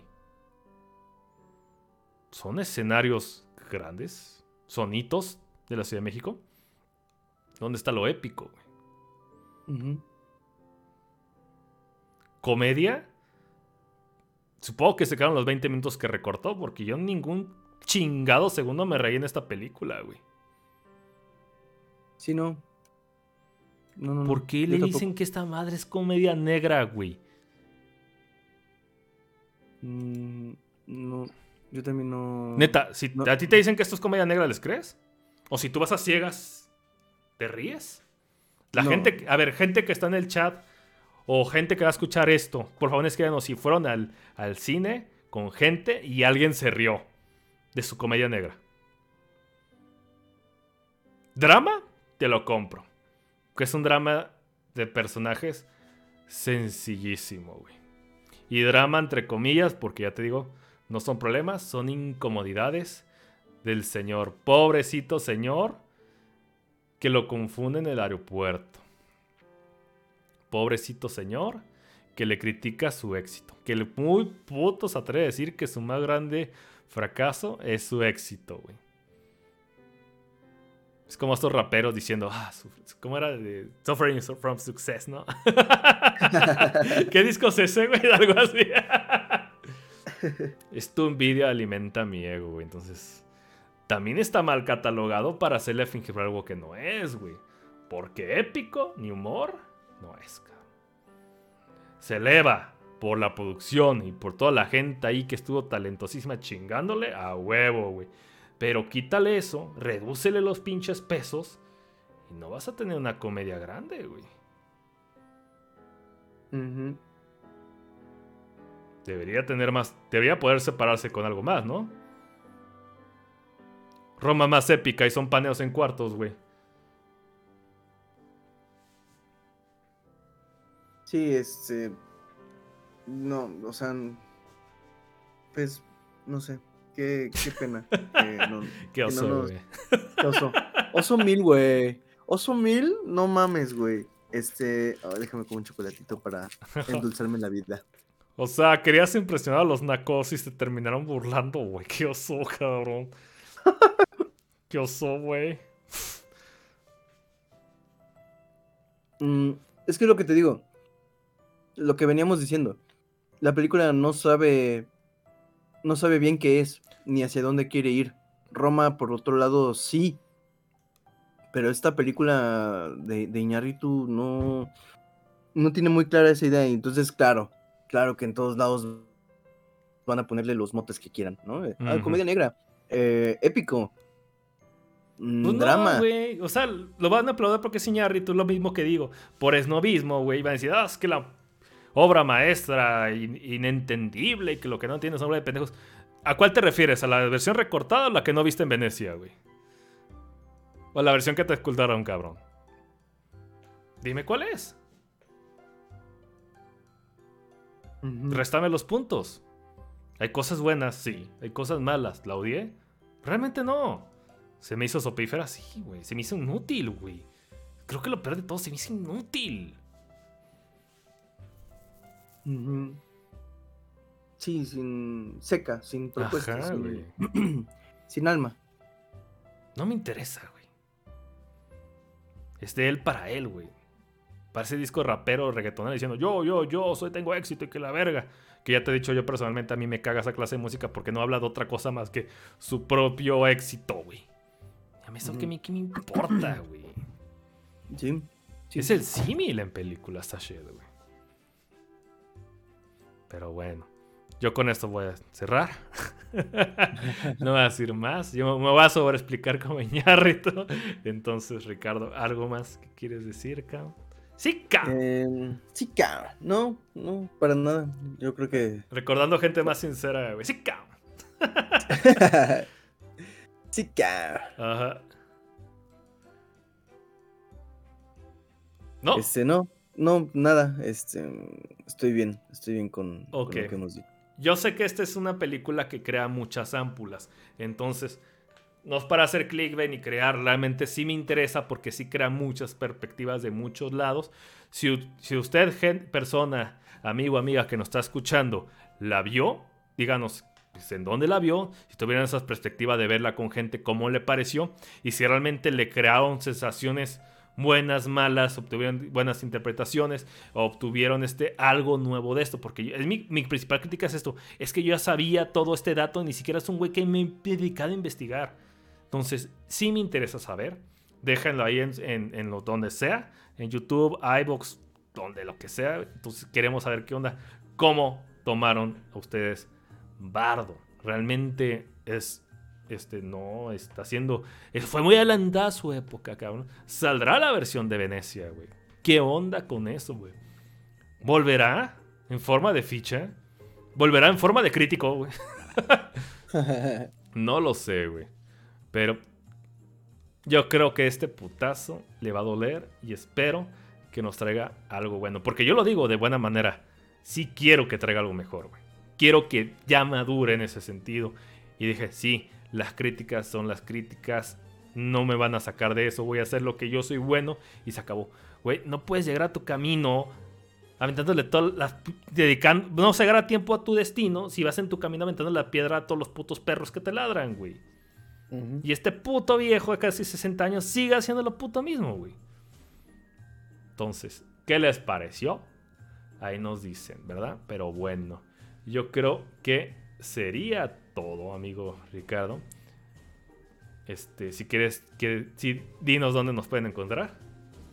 Eh, sí, nos pueden encontrar en eh, Netflix. Oh, que la. No, no es Nos pueden encontrar en Spotify, iBox, iTunes, Google Podcast, eh, YouTube. Mm, en Twitter como Sam's Lira y como. Ah, así es. Ah, puta madre. Mira, no se preocupen. Así todo lo que dijo está todo, todo, todos los enlaces en la descripción. Nunca se olviden de checar la, descripción de este del, podcast porque vienen podcasts chidos que pueden escuchar, viene el Discord para que se metan a echar cotorreo, viene todo eso. Métanse, métanse, métanse y los enlaces ahí si quieren twittar lo que sea. Yo no tengo ningún pedo. Si recomiendan cosas chidas, nice, güey. Si recomiendan cine mexicano, mejor, güey, porque queremos saber otras cosas, güey. Exacto, Entonces, bueno, y, recuerden que también todas las noches nos pueden encontrar eh, al momento de que cierren sus ojos dentro de sus párpados y sentirnos en sus corazones. Espero que tengan los audífonos puestos, Entonces. no, no sé, estoy diciendo tonteras. Pues bueno, ya casi cerramos este año. Nos vemos entonces la siguiente semana con otro pequeño podcastini. Va a estar chido, va a estar sabroso y después de eso nos tomamos unas breves, breves vacaciones, pero no se olviden de, este, pues ya saben. Cuídense. se me fue la onda, pero muchas gracias por todo. Hasta la próxima. Bye. Bye bye.